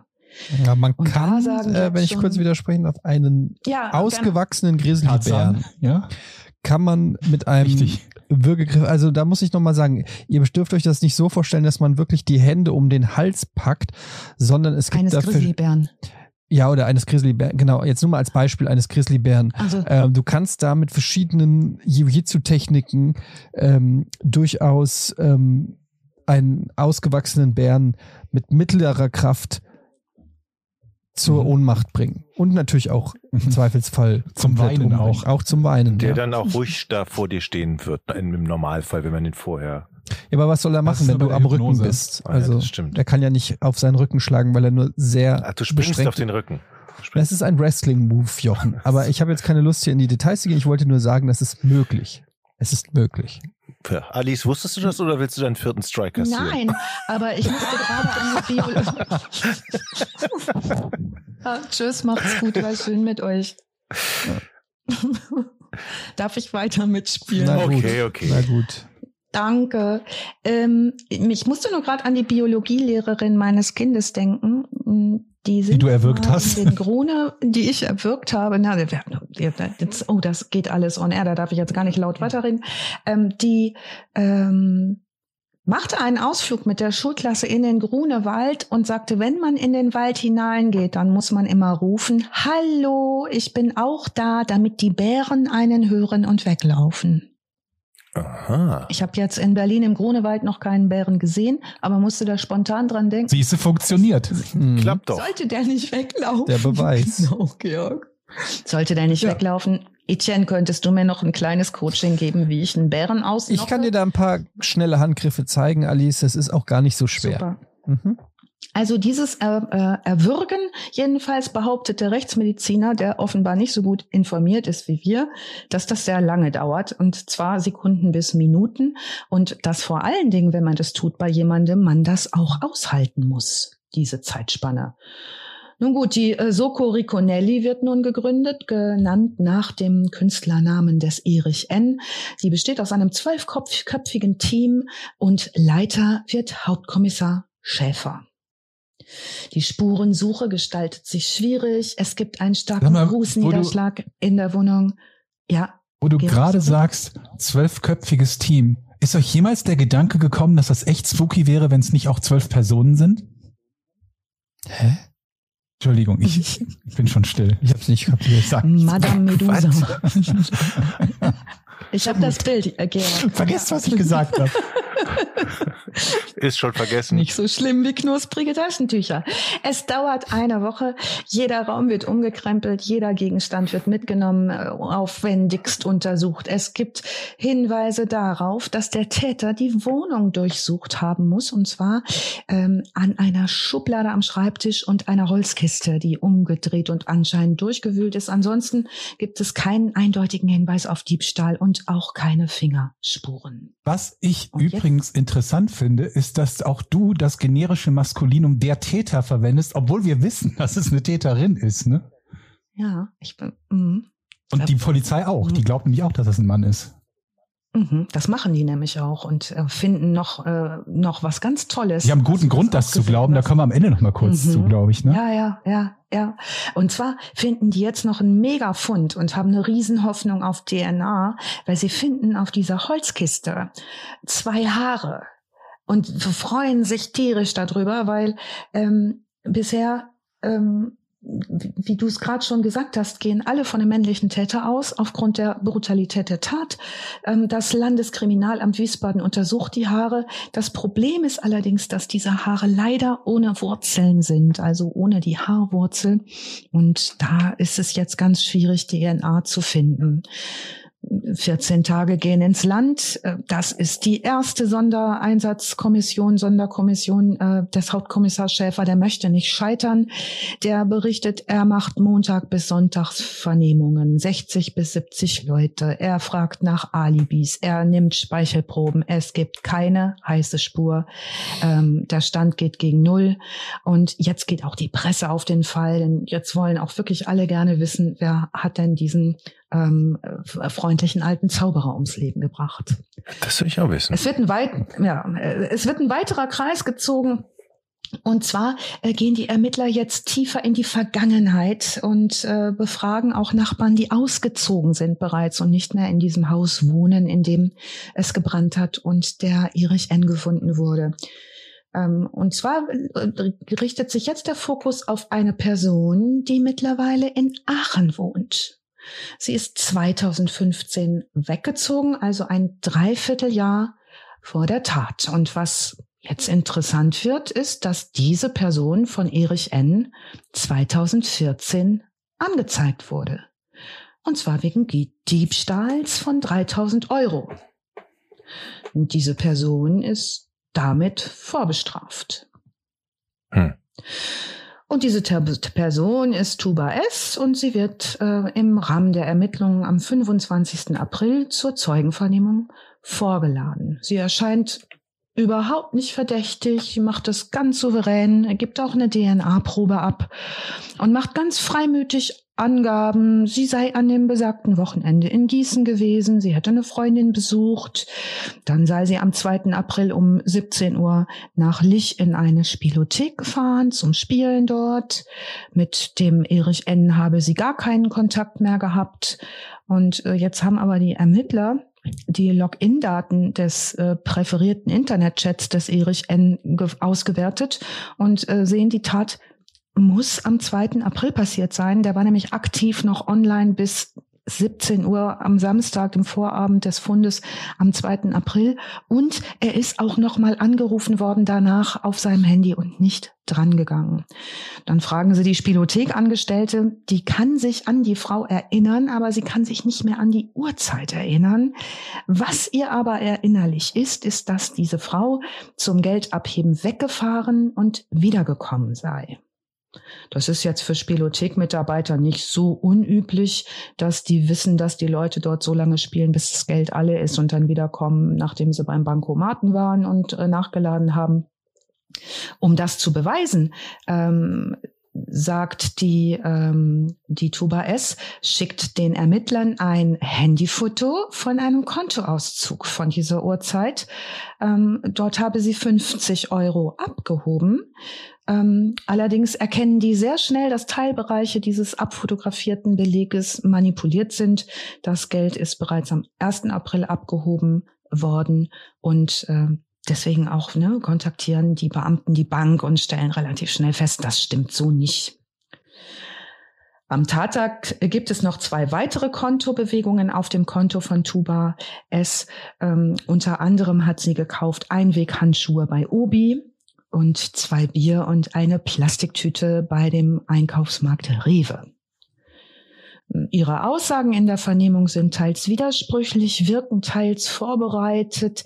Der Ermittler sagt, ähm, teils macht sie so ganz offensichtliche Fälschungen, also schwankt sehr zwischen dumm und gerissen. Ähm, und es zieht sich alles ein bisschen, sie können ihr nichts nachweisen und vier Wochen später, Anfang Mai, wird das Landeskriminalamt Wiesbaden fündig. Die sind ja immer noch an der Leiche.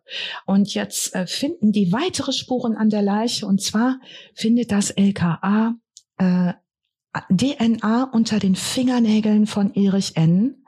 Und zwar in einer sogenannten Mischspur, wo mehrere verschiedene DNAs äh, durcheinander gewurstelt sind, sage ich mal salopp. Ähm, und, und diese, zu dieser Misch, in dieser Mischspur befindet sich auch DNA, die zu Tuba S gehört. Wir erinnern uns, die hatte ja ganz bereitwillig eine DNA-Probe abgegeben. Also wissen Sie jetzt, sie hat ihn auf jeden Fall getroffen, aber hat sie ihn auch erwürgt? Und ähm, ja, ganz typischerweise ist unter den Fingernägeln. Das kennen wir aus ganz vielen Tatorts und Krimis und so. Das sind solche Abwehrspuren häufig, die sich unter den Fingernägeln von Opfern befinden, die versuchen, sich noch mit den Händen irgendwo hinzukrallen, gerade wenn es um Erwürgen, Ersticken und so weiter geht. Jetzt untersuchen die Haare nochmal. Äh, und zwar wird jetzt die allerneueste Technik eingesetzt. Ähm, wenn man keine Haarwurzeln hat, dann muss man eine sogenannte Mitochondrien-DNA finden. Das bedeutet, ich muss mir die Zellhaut angucken einer Zelle und nicht den Zellkern. Dieser Nachweis ist sehr schwer zu führen, dennoch gelingt das. Und ähm, sie stellen fest, auch diese Spuren sind äh, identisch mit den Spuren sowohl unter den Fingernägeln äh, des Erich N. als auch mit den äh, DNA-Daten der Tuba S, die sie abgegeben hat. Jetzt fährt unser Hauptkommissar nach Aachen, um Tuba S selbst zu vernehmen. Sie ahnt noch nichts von den Beweisen. Ähm, Ihnen geht es jetzt um das Motiv. Was sagt sie dazu? Wie wird sie reagieren? Und ähm, sitzt da mit ihr in einem Aachener Polizeirevier zur Vernehmung und berichtet, Tuba äh, sei sehr unscheinbar gewesen. Sie hätte Späße gemacht. Er hätte sich so an die Brust gegriffen am Anfang, weil ihm so ein bisschen eng war, äh, luftmäßig. Und da hat sie noch Späßchen mit ihm gemacht, ob er Herzprobleme hätte und so. Also er sagt, das war, die machte keinen Mörderinnen-Eindruck. Er ließ sein Diktiergerät mitlaufen und ähm, sie erzählt eine Geschichte und zwar ähm, erklärt sie auch in dieser Geschichte Ungereimtheiten und redet eine Stunde lang in einem Monolog, so ähnlich wie ich jetzt gerade, was aber in einem Verhör eher unüblich ist. Sie habe sich da in Daten geirrt, sie streitet alles ab und am Ende sagt sie, so, das war's, dann ist ja alles erklärt. Glaubt sie, ja. Glaubt sie. Und ähm, was aber unser Ermittler glaubt, ist, dass die lügt. Und Ermittler also, vernehmen es gibt ja jetzt schon mal zwei. Mhm. Es, Entschuldigung, aber es gibt ja schon mal zwei Dinge, die, die, die man nicht so einfach weg erklären kann. Das erste ist, dass sie ursprünglich gesagt hat, sie hat den nie wieder gesehen. Jemand, den sie schon mal ausgeraubt ja. hat oder, oder bestohlen hat. Ja. Sie hat ihn nicht mehr gesehen und das ist bewiesener oder erwiesenermaßen falsch durch die, durch die DNA-Spur. Und dann ein Teil, den sie sich fast hätte schenken können, diese billige Fälschung von dem ähm, von dem Kontoauszug. Also wenn diese Bilder aus der Doku stimmten, dann war es halt einfach, sie hatten das Datum geändert in Form von einem völlig anderen Font von Schriftzahlen, also von von von Ziffern, der auch eine andere Größe hatte als das Originalding. Also war super leicht zu erkennen, ja. wenn das ein Originalfoto war, wäre es zumindest als, als Fälschung. Also zumindest hat sie das offensichtlich gefälscht und sie war da. Das, mhm. das ist ja schon ja. mal nicht gut für sie. Das ist überhaupt nicht. Und auch wenn sie sich geirrt hat, warum ändert sie dann das Datum? Ne? Ja. Offenbar, was sie aber gut macht, ist, dass sie äh, äh, Lügen offenbar erzählt, ohne dass das eine, dass ihr eine Regung angemerkt wird. Eddie und Jochen vielleicht auch nochmal, ähm, ihr habt ja auch viel so Profiler-Sachen geguckt, ne? Äh, äh, Filme.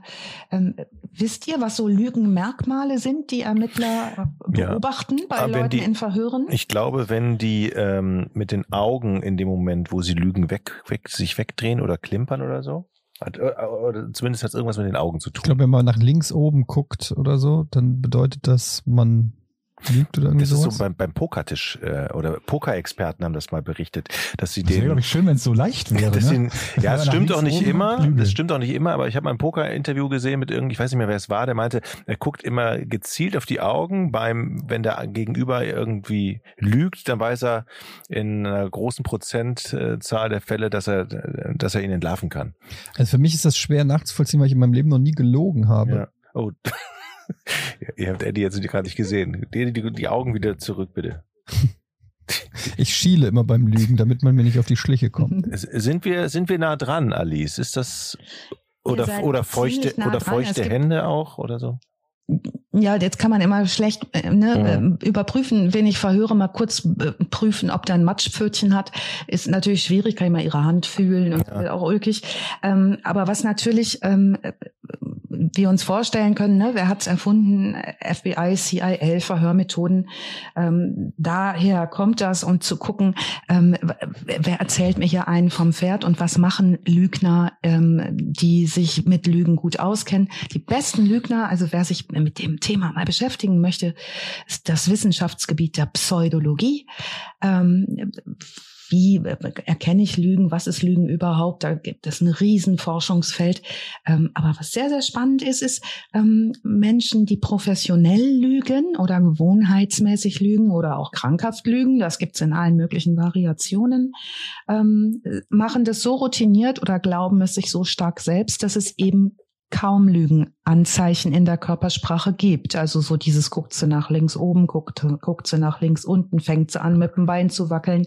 Das wären jetzt ja relativ klare Anzeichen. Das tut sie in diesem Verhör deutlich erstmal nicht. Ja, und Puls und Blutdruck in dieser auch, ne? einstündigen Puls, Blutdruck. Ne? In, in den amerikanischen Filmen kennen wir dann ja auch dieses angeschlossen werden an irgendwelche Messgeräte, was das angeht. Wer sich aber mal wissenschaftlich mit dem Thema beschäftigen möchte, das kann ich euch extrem ans Herz legen ähm, der Gründer sozusagen und auch Berater von ähm, CIA, FBI, wissenschaftlicher Berater. Ähm, Paul Ekman, Amerikaner, hat ähm, sich beschäftigt, äh, damit Emotionen zu erkennen und richtig zu interpretieren und hat im, ähm, im äh, Springer Verlag, das ist nicht der mit den großen vier Buchstaben, sondern der Wissenschaftsverlag, ein äh, Buch rausgebracht, das heißt Gefühle lesen, wie sie Emotionen erkennen und richtig interpretieren. Paul Ekman heißt ah, das ist gut. Und der hat die Mikromimik untersucht und sehr, sehr gute Ermittler können in Mikrosekunden erkennen, ob jemand lügt, weil auch bei professionellen Lügnern gibt es, macht der Körper zuerst eine Mikro, Mikro. Mikromimik. Wir haben ja ganz viele Muskeln im Gesicht und Leute, die darauf geschult sind, können das erkennen. Das muss allerdings. Hält sowas einem Doppelblindtest stand? Weil ich habe schon ja, so viel gehört und, von angeblichen Erkennen und diese, ja. diese Lügen, wie heißen, wie heißen die nochmal, diese Lügendetektoren, die, diese elektrischen, die die in den USA tatsächlich noch benutzen, sind halt ja, aus dem Bereich der Pseudowissenschaft. Ja, genau. Und das ist halt eben diese Mikromimik-Untersuchung nicht, ähm, sondern das ist tatsächlich beforscht und ähm, du kannst das richtig üben. Das muss man aber üben. Also du musst dann innerhalb von fünf, du musst richtig Spannend. gucken und analysieren und innerhalb von fünf Sekunden musst du schnell, kürzer, musst du schnell drauf haben, hat der Mundwinkel gezuckt, hat er versucht zu lächeln. Da gibt's tausend Variationen. Ja, ich habe auch noch, super spannend. Ich habe auch noch ein Merkmal, auch kommt auch vom Pokern. Ähm, ja. Das ist, wenn man drüber nachdenkt über die Antwort, dann muss man eine Millisekunde, also wenn man wenn man lügt, muss man sich ja entweder eine Lüge ausdenken oder eine vorbereitete irgendwo aus dem Gehirn herholen und dann äh, echte Antworten kommen direkt und und Lügen, Lügen erzählt sie so ein bisschen verzögert. Aber es gibt doch, ja. du musst doch auch über echte Antworten oft genug nachdenken, wenn dich jemand fragt. Ja, zum, also ich, also, wenn ich, wenn ich dich frage, was hast du gestern Abend so ungefähr um 19 Uhr gemacht, da kannst du doch nicht direkt antworten. Ich, ich, also ich nicht. Ich also, müsste gerade überlegen, Moment. Es ist jetzt auch aus da, dem, es ist jetzt, dem Hund draußen. Es ist jetzt auch aus dem, aus dem Poker-Universum. Ich weiß nicht, ob man es jetzt echte, hm. so, ja, aber okay. wenn ich, wenn ich sage, hast du jetzt die Asse? Und der, äh, überlegt ein bisschen. Okay, wenn das also, wenn es, wenn man sich okay. nicht erinnern muss, ja, das kann sein. Ja. Mhm, mhm. Dann fra wir können das ja kurz mal testen. Du kannst mich ja mal was fragen, was, wo du die Antwort weißt und ich lüge. Bist du ein guter Pokerspieler? Super guter Pokerspieler.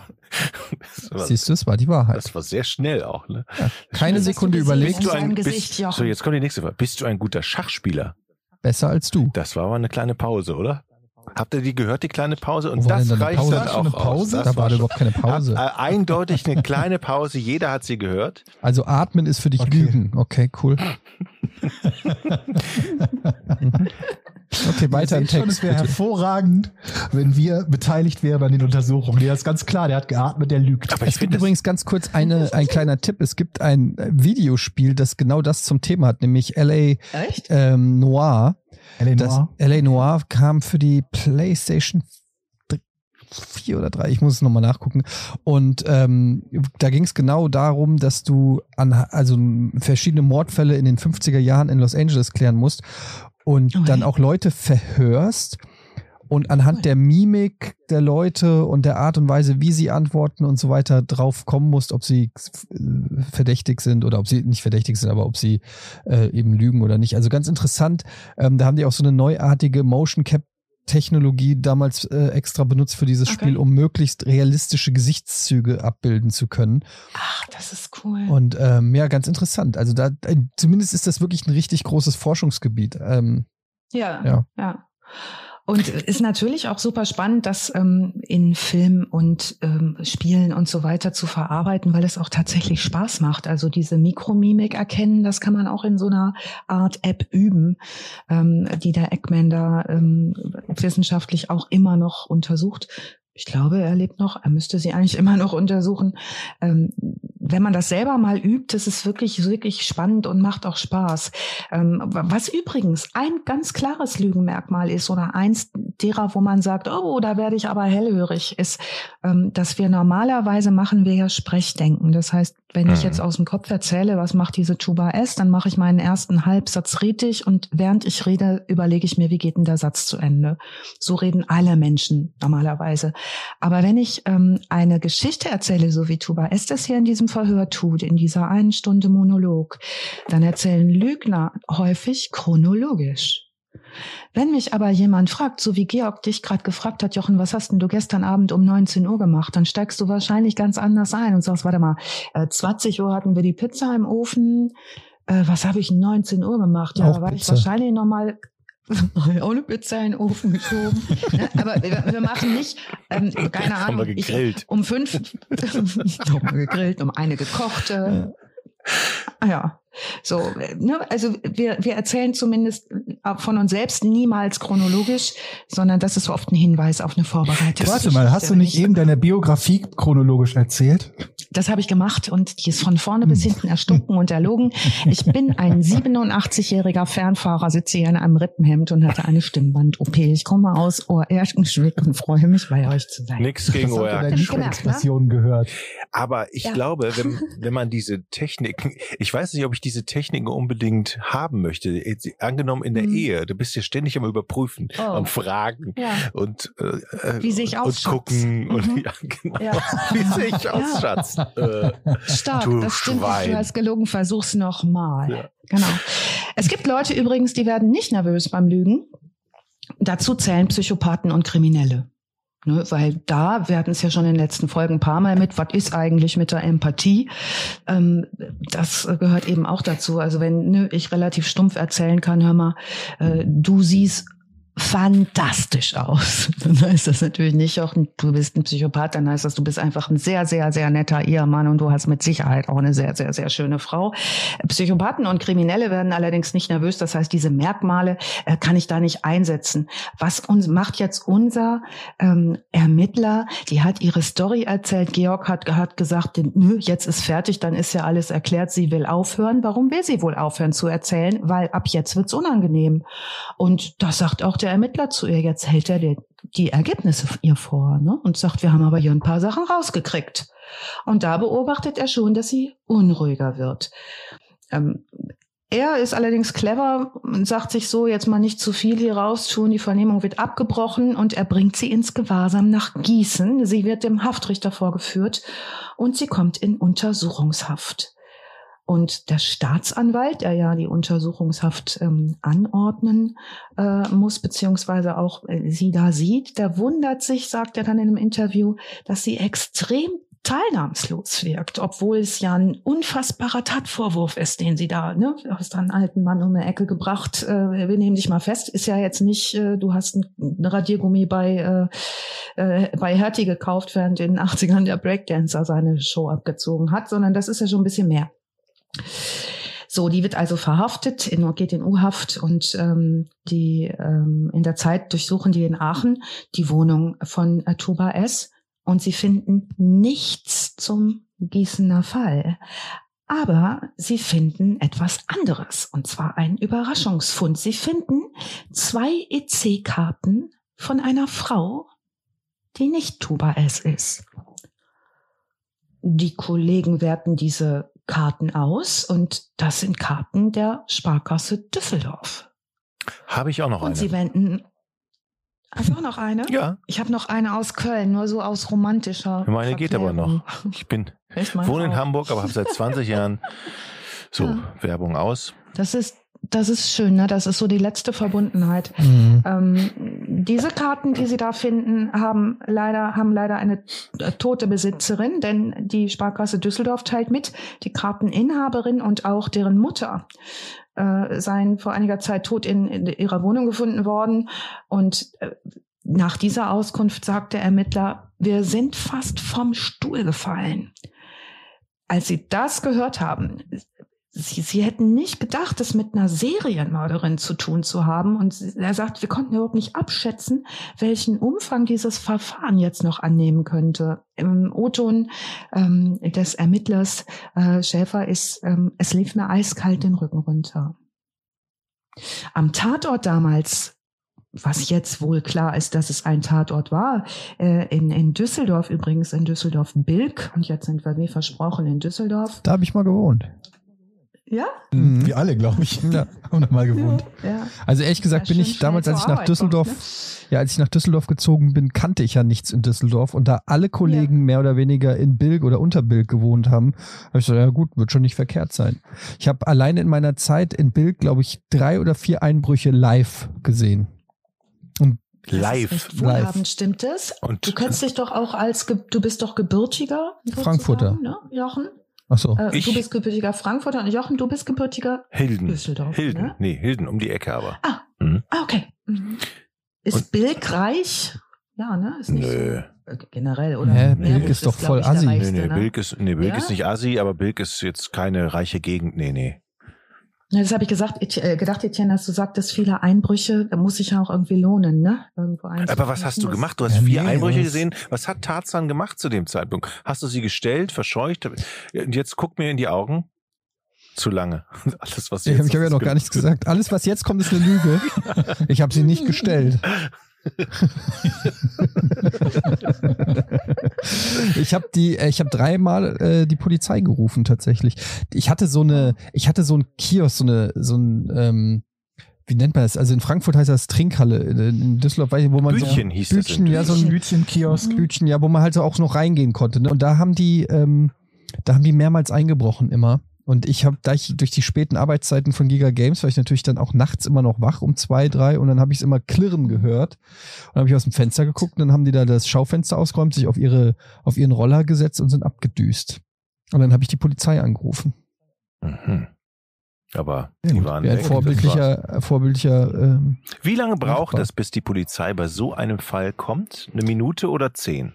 eher fünf bis zehn, aber das Ding ist, dadurch, dass die auf einer Vespa waren, Hm. sind die so schnell weg, Okay. weil die ja mit einer Vespa oder mit einem Roller ja auch über Bürgersteig und weiß ich nicht, also ich wüsste nicht, wie du das, ähm, wie du das Verbrechen aufklären möchtest. Weil, also ich würde es so machen, ich würde mit dem Roller in die nächste Seitenstraße fahren oder irgendwie so vielleicht 300 Meter weg, den abstellen und mich trennen und dann, Ja. wie willst du dann, Dumm, die dumm, die dumm, wie, was willst du Ja, machen? Keine Chance. Keine Chance, oder? Da sind unsere, oh nee, da haben die Ordnungswidrer keine Chance, glaube ich. Glaub ich auch. Und ich glaube auch, Ohne dass, Hubschrauber. ich meine, was haben die da aus dem Schaufenster auch wertvolles Was zu von so saufen, einem ne? Kiosk? Also ich glaube nicht, dass da das Sondereinsatzkommando kommt, um irgendwie drei Flaschen Wodka oder was auch immer Mhm. nee.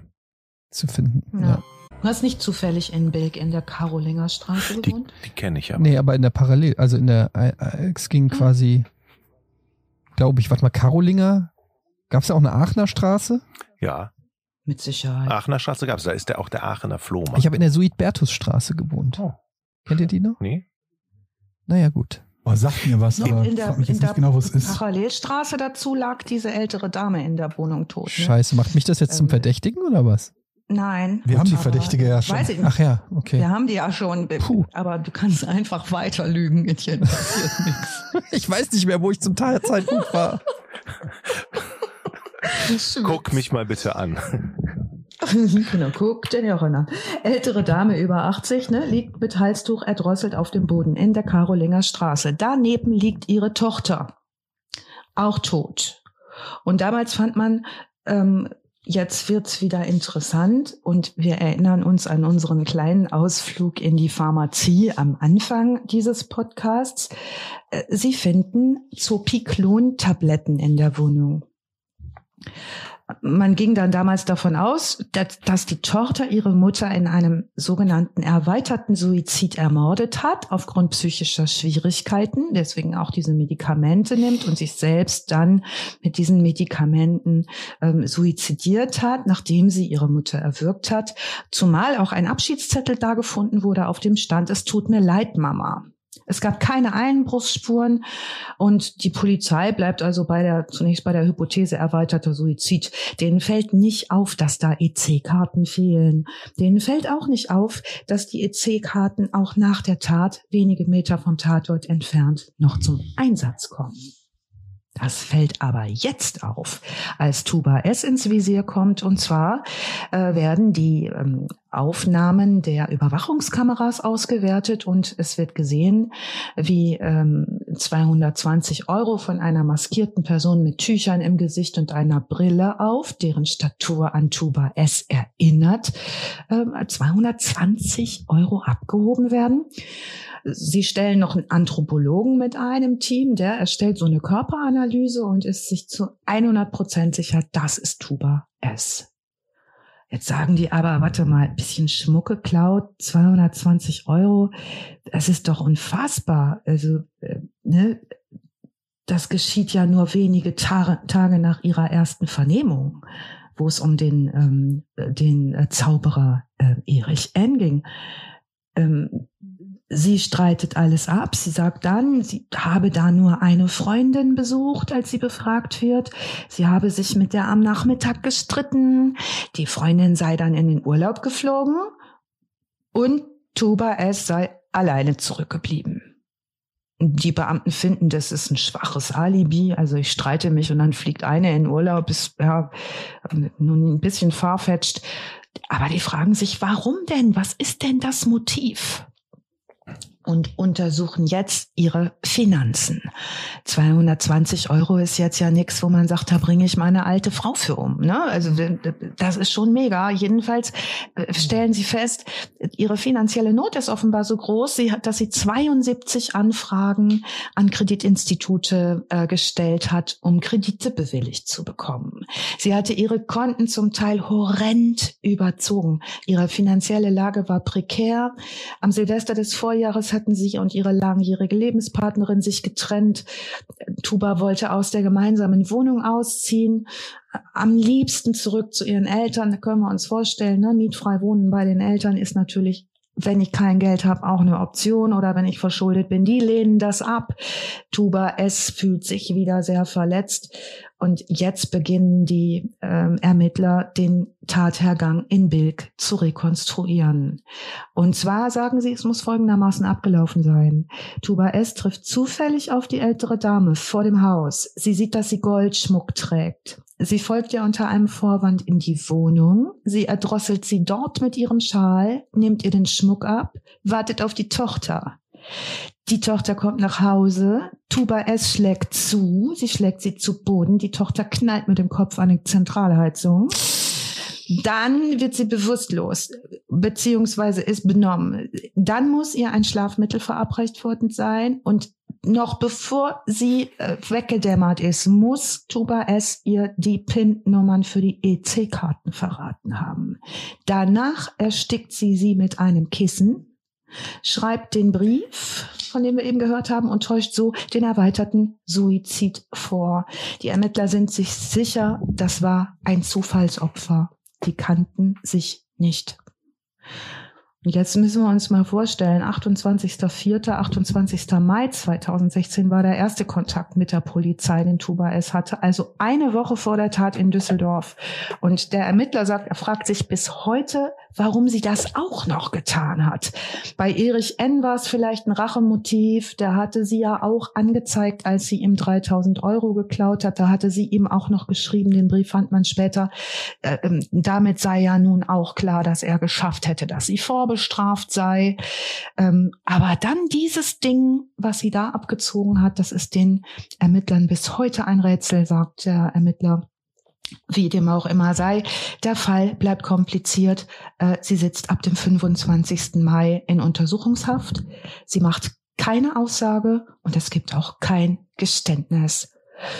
Die Beweislage besteht ausschließlich aus sehr komplexen Indizien. Das sieht jetzt für mich noch nicht so nach einer Verurteilung aus. Wart's ab, Jochen. Oh, okay. Das ist unglaublich, denn dieser Staatsanwalt ist ein relativ junger Mann.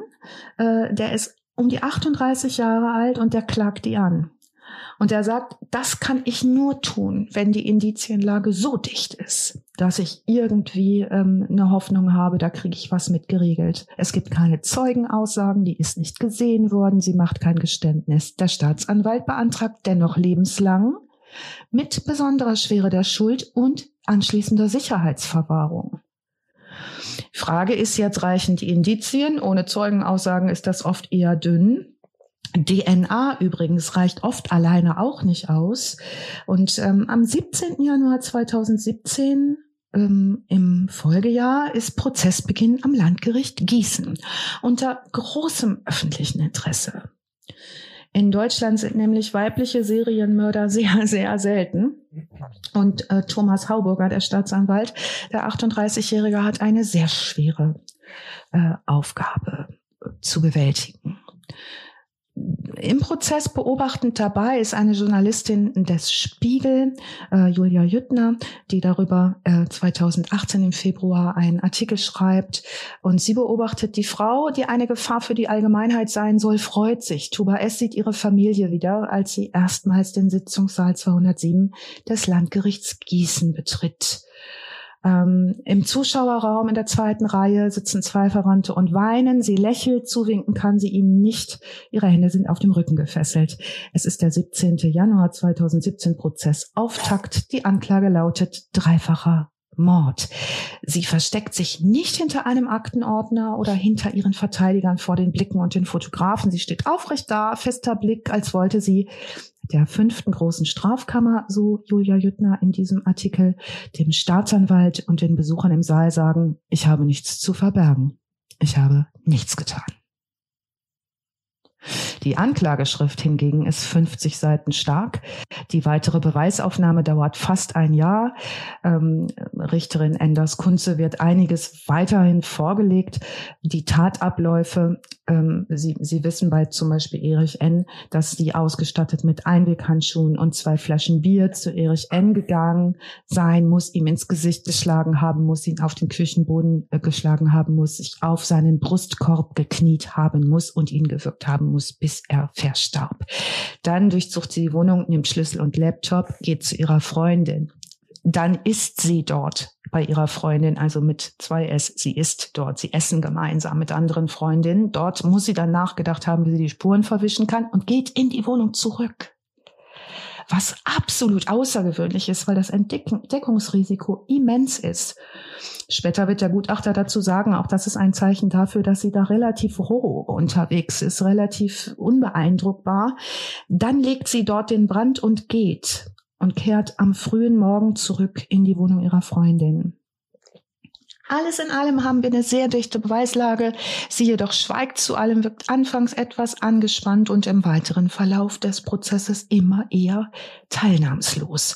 Ein psychologisches Gutachten wird angefertigt. Der Sachverständige sieht Hinweise auf eine schwer gestörte Persönlichkeit, ähm, sagt, dies auffallend empathielos, manipulativ, mit psychopathischem Charakter, und besonders im, ähm, im Gedächtnis geblieben ist äh, einer Reporterin vor Ort, dass ähm, die Kammer sagt, auffällig sei gewesen, dass sie nach den Morden stundenlang an den Tatorten geblieben sei, recht nah bei den Leichen. Und das beweise eine besondere Gefühlskälte. Und genau das sei das, was diese Frau so gefährlich macht. Ja, vor allen Dingen, die hat ja auch noch weitere Verbrechen geplant. Ne? Sie hatte die eine ältere Dame umgebracht und sich gedacht, hey, ich kann da ja vielleicht noch mehr rausholen, ja. indem ich warte, bis die Tochter vorbeikommt, ja. die auch noch umbringen, um ihr dann 220 Euro oder was das war zu klauen. Ja. Und das nur, weil sie die Frau auf der Straße getroffen lag. hatte. Ja. Nur weil sie die Frau auf der Straße getroffen hatte, die Schmuck getragen hat und hat sich gedacht, oh, hat genau. die bestimmt Geld, bringe ich die mal um. Ja. Das ist so irre. Und hätte sie die Ja, Karten oder? nicht bei sich in der Wohnung behalten, hätte man sie vermutlich dafür nie angeklagt, weil der Fall ja schon, das war ja noch nicht Ja. mal ein Fall. Der ist ja nicht mal ein Fall zu Nein. den Akten gelegt, obwohl eigentlich schon, also erweiterter Suizid halt. Aber sie war ja nicht mal eine Verdächtige, der Fall war ja abgeschlossen. Nee. Das ist, das ist so Ja. irre, die Kombination davon. Ja, und er hat das auch diese Karten gar nicht so besonders gut versteckt. Die hat die in so eine Tempotaschentücher. Äh, Ja, dass sie die nicht einfach irgendwo wegschmeißt und nie und so. jemand sie dafür verantwortlich machen wird. Ja. Die Summe der Indizien führt nach einem ein, fast einjährigen Prozess im Januar 2018 zum Urteil. Und da schreibt Julia Jüttner im Artikel vom 4. Februar 18, ein Jahr später, derselbe Gerichtssaal, ein anderes Bild. Ähm, Tuba S., nun 36 Jahre alt, lächelt nicht mehr. Sie hört regungslos am Dienstag zu, als die Vorsitzende Richterin Regine Enders-Kunze das Urteil begründet. Ihre Mutter, ihre Freundinnen werden später auf dem Flur vor dem Saal schreien und weinen. Das Gericht verurteilt Tuba S. zur höchsten Strafe, die ein deutsches Schwurgericht verhängen kann. Lebenslange Haft unter Feststellung der besonderen Schwere der Schuld mit anschließender Unterbringung in Sicherungsverwahrung. Unklar ist übrigens auch, ob sie verantwortlich für weitere Morde ist. Wer sich dafür interessiert, den, äh, gibt da eine Folge Aktenzeichen XY, denn die Ermittler haben mehrere Fotokameras in der Wohnung von Tuba S. gefunden, von denen sie nicht wissen, zu wem gehören die. Dies, da ist bisher immer noch nicht ermittelt worden, ob diese nur gestohlen worden sind oder ob das vielleicht im Zusammenhang mit weiteren Tötungsdelikten ähm, in ihren Besitz kam. Und die, bis heute suchen die die rechtmäßigen Besitzer dieser Kameras. Zu den Tatmotiven ist auch klar, äh, Tuba S. tötete hauptsächlich aus Habgier. Ihre finanzielle Lage war sehr angespannt, so dass sie sich regelmäßig Geld leihen musste. Kreditanträge haben wir schon gehört, fälschte auch Kontoauszüge dafür und beging wiederholt äh, Diebstähle. Und äh, Habgier ist in Deutschland eins der Motive bei Tötungen, das ein Mordmotiv ist. Also da äh, Mord aus Habgier ist in unserer äh, Rechtsprechung tatsächlich ein eins der Mordmotive. Und wisst, wisst ihr auch, was es noch ist, ne? Habgier. Eine der sieben Todsünden. Absolut. Ich denke, kannst du die aufzählen, die sieben Todsünden? Ähm, Oh Gott. Eifersucht? Nee, ist schon falsch, ne? Ja, so ähnlich, doch, so ähnlich, doch. Eifersucht ist die sechste. Nvidia, dazu gehört auch Neid und Missgunst. Ja. Habgier. Ja. ja. Hass, Ist übrigens, ja. Zorn. auch, Zorn, ne? Ja. Eitelkeit? Absolut. ähm, ähm, Wut? Oder Ja. Ra? Wut, Rachsucht, Jähzorn. Genau. Ja. Ähm, und ich glaube Bayern-Fan. Faulheit. Faulheit ist. Aber Faulheit, ne? Wer, wer, wer sagt, dass Faulheit eine Todsünde ist? Also das ist doch Die katholische Kirche, Jochen. Dass dich das abfuckt, Ah, glaube ich sofort. ehrlich. ähm, äh, aber Eddie, jetzt wird mich mal interessieren, warum kannst denn du die sieben Todsünden so aufzählen und dann nur noch auf Weil Englisch? den Film 7 gesehen Weil ich, weil ich, ja, Ja, weil, weil ich genau. den Film natürlich was? einige Male gesehen Ja. habe. What's in the box? Mega. What's in the box? Ja. Ja. Geiler Film. Also äh, in der Reihenfolge. Ähm, erste Todsünde Hochmut, zweite Todsünde Habgier, Habsucht. Das heißt, damit sind wir aus dem, ne, unsere christlichen Wurzeln beziehungsweise diese Regeln, die haben natürlich einen Einfluss auf unsere Strafgesetzgebung gehabt. Wollust ist die dritte, Zorn ist die vierte, Völlerei ist die fünfte, Neid, Eifersucht, Missgunst die sechste und Faulheit ist die siebte Todsünde. Es gibt aber auch eine ganze Menge lässliche Sünden, da passiert da nichts, da kommt man da nicht in die Hölle für.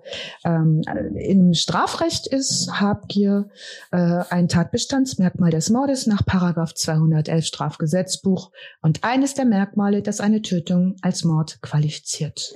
Wird als rücksichtsloses Streben nach Gewinn um jeden Preis definiert und gehört zum äh, subjektiven Tatbestand Mordmerkmal der ersten Gruppe. Ja, äh, das zum Thema Habgier. Hm. Während des Gerichtsprozesses ähm, wurde sie ja, wie gesagt, das haben wir schon gehört, von als Psychopathin eingestuft. Vor allen Dingen auch aufgrund der kurzen Zeitspanne, in der sie sich von einer Diebin zur Mörderin entwickelt hat, wegen der Empathie und Emotionslosigkeit, so das manipulative Verhalten.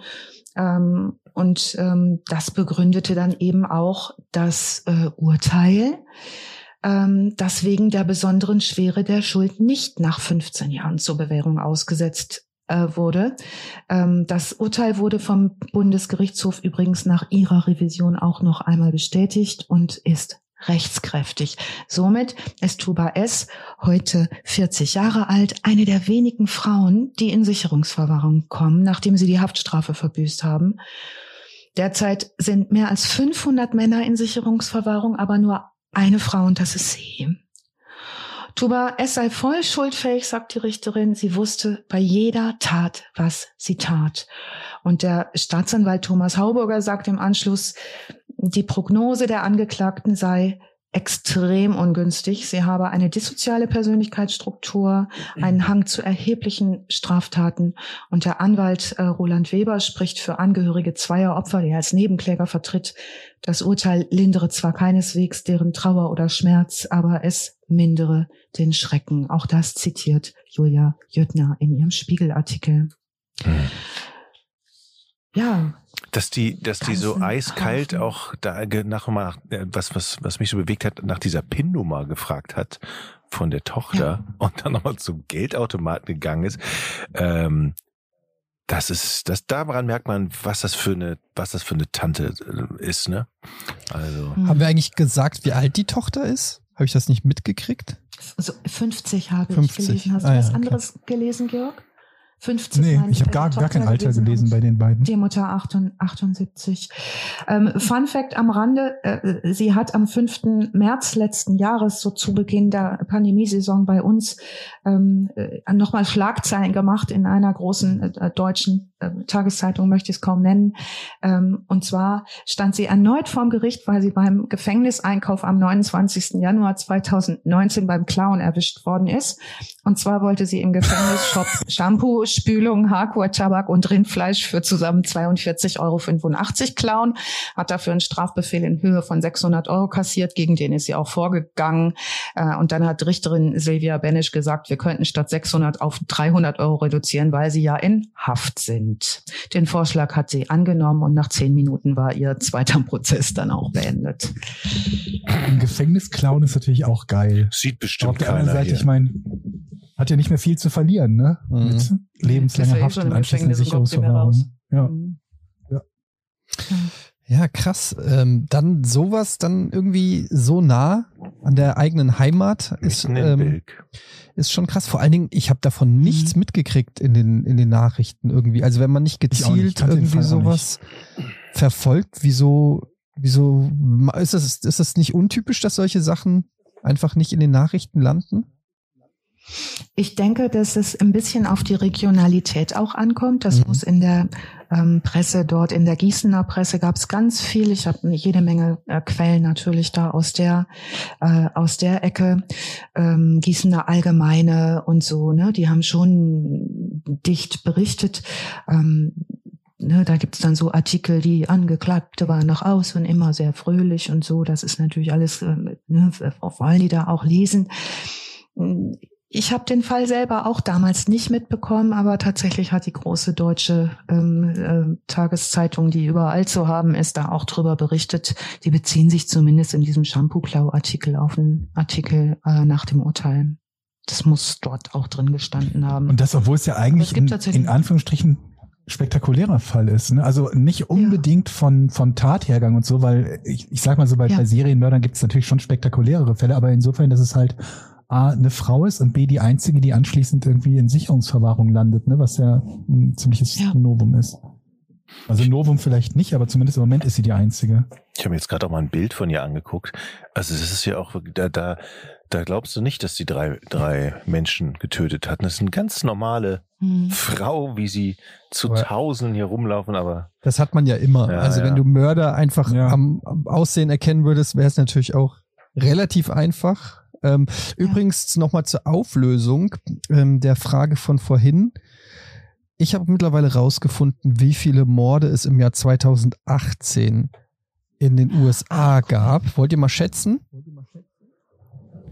Ich glaube, es sind 10 pro In der 100.000 Gesamt-USA. Einwohner. Ich 10 rechne pro gerade hoch. 100.000? Das kann kein Mensch Ja, ausrechnen. das wären 100 pro Million. Georg kann. Das sind bei 300 Millionen, 30.000. Aber es ist jetzt die Frage, ob der Mord oder Mord und Totschlag alles zusammengerechnet wird. Also so viele sind es nicht. Ähm, es sind 16.214. Ähm, aber da äh, war ich mich jetzt auch nicht genau sicher, was du gerade gesagt hast. Das ist die, das ist die Tötungsrat, äh, die Liste der Tötungen. Mhm. Inwiefern da das jetzt genau ist und das ist Tötungen sind ja vermutlich auch Nichtmorde dabei, ne? Also auch Totschlag und so. Ja, also Tötungsdelikte, keine Ahnung, ja, wahrscheinlich, keine Ahnung. Ähm, und was glaubt ihr, in äh, welchem Land die meisten Tötungsdelikte sind? In welchem Land? Mhm. Weltweit? In Mhm. welchem Land? Brasilien. Du- Mhm. Das ist Moment, insgesamt das ist korrekt. Quote? Ja, die Quote ist in äh, Venezuela am höchsten, aber die, äh, die Anzahl der Tötungen, zumindest im Jahr 2017, war in Brasilien am höchsten mit 63.895. Wobei halt die Frage ist, kann man den Zahlen von China zum Beispiel trauen? Oder Ja. liegt es irgendwie in deren Interesse, da ein bisschen was zu verheimlichen? Würde ich spontan mal sagen, nein. Kann man bei jedem Land fragen. Also in China Ja. gab es wohl nur 8000 knapp. Insofern würde ich die Frage mal mit Nein beantworten. 8000 bei wie viel? 2 Milliarden? Das ich glaube nicht, nee, 1, Rel- 1, irgendwas Milliarden. relativ wenig, ja. Das ist das Vierfache von Amerika und 1,4 Milliarden. die. Hälfte der Tötungen. Aber ich meine, wenn China so eine Quote hätte wie Deutschland, käme das hin, auch, auch ohne dass sie lügen. Ja, es wäre eine Quote Aber von es ist halt 0,4. Also die Tötungsrate in China ist 0,4, die in Deutschland hatten wir ja, glaube ich, vorhin. Das ist, glaube ich, äh, 0,9 oder so, glaube ich, ne? oder 1 um den Dreh rum. ich guck's kurz, dann hätten wir das auch geklärt, ist 0,7. Ja, also ist natürlich möglich, ne? Also es ist jetzt nicht total unrealistisch, dass, äh, dass China halt eine etwas niedrigere, niedrigere Quote hat als Deutschland. Ja. Naja. Ja. Das war's, ne? Übrigens auf letzten Platz Mhm. ist übrigens Vatikanstadt, wollte ich nur mal ganz kurz sagen. Aber die haben bestimmt einfach nur null Fälle. Aber also, weil steht es halt so wenige Leute dort Aber steht da jetzt null oder steht da, was steht da? Ja, äh, also es gibt, es gibt genau vier Staaten mit null Tötungen. Okay. Andorra, Liechtenstein, Monaco und Vatikanstadt. Cool. Aber Vatikanstadt, da hast du halt immer so, so absurde Dinge, wenn da halt kein Mord passiert, dann ist es auf dem, auf dem letzten Platz. Würde da einer passieren, wäre es vermutlich Ja. die höchste Quote überhaupt. Und die haben ja auch eine Papstdichte von zwei Päpsten pro, äh, pro Das stimmt. Quadratkilometer. Also es ist äh, Famose 453 Einwohner. Wie viel? 453 Jetzt sehe ich mich Einwohner. Also wenn ihr mich fragt, ich ziehe da nicht hin, da ist mir eine zu hohe Papstdichte. Das äh, schaffe ich. So eine, so eine Grundschule ungefähr. Schön. Also ich finde das schön, dass das mal ein Fall direkt aus unserer alten Hut war, wo wir alle uns noch gut dran erinnern können an Bilk. Da gab es übrigens auch eine, eine coole Kneipe, ich weiß nicht, ob es die noch gibt, die, die Katze hieß die, da waren ab und zu, die, die, die Hosen waren da ab und zu früher, Bier trinken und so. Okay. Äh, nur so am Rande. Äh, ja, eine, eine schöne Geschichte. Mit, jetzt habe ich drei, haben wir drei Morde, 24 davor. Ja. Ich resümiere, jetzt haben wir 27 Opfer in, nach fünf Folgen. Das Ja. ist doch Mhm. okay. An dieser Stelle ein großes Dankeschön natürlich wieder Alice für das äh, tolle Recherchieren und die spannende Aufbearbeitung dieses Falls. Und ähm, nochmal ein kleiner Hinweis an alle Zuhörerinnen, die ähm, den Podcast jetzt hier hören und vielleicht gar nicht auch mit dem, äh, wir sind ja eigentlich ein Spin-off vom Podcast ohne richtigen Namen, aber es kann ja durchaus sein, dass viele Leute den Podcast ohne richtigen Namen gar nicht kennen und hier einfach als True Crime Fans gelandet sind. Weitere Infos zu den Entwicklungen von vorn, also vom Verbrechen ohne richtigen Namen, findet ihr trotzdem auf dem Podcast, äh, auf dem Podcast, auf dem Twitter-Account vom Podcast ohne richtigen Namen. Den sage ich jetzt nochmal, twitter.com slash Podcast ohne Name. Also wer da noch nicht followt und hier gerne zuhört und wissen will, wann kommt die neue Folge, tut sich irgendwas oder so, da gerne mal den ähm, Twitter-Account vom Podcast ohne Namen ähm, followen. Das ist nämlich die offizielle Newsquelle. Aber ich denke, wir werden mittelfristig dann irgendwann auch mal noch einen eigenen Account machen für Vorn oder so. Aber jetzt fünfte Folge gehen wir das alles noch ein bisschen langsamer an. So sieht's aus. Ja? Alice, vielen, vielen Ja. Dank. Ähm, und ich bin mir ziemlich sicher, dass wir auch irgendwann mal deine, deine Skripte, deine Scribbles mal zu sehen bekommen. Irgendwie, irgendwie, die müssen wir Super irgendwann mal gerne. posten. Ähm, ich Ach meine- so.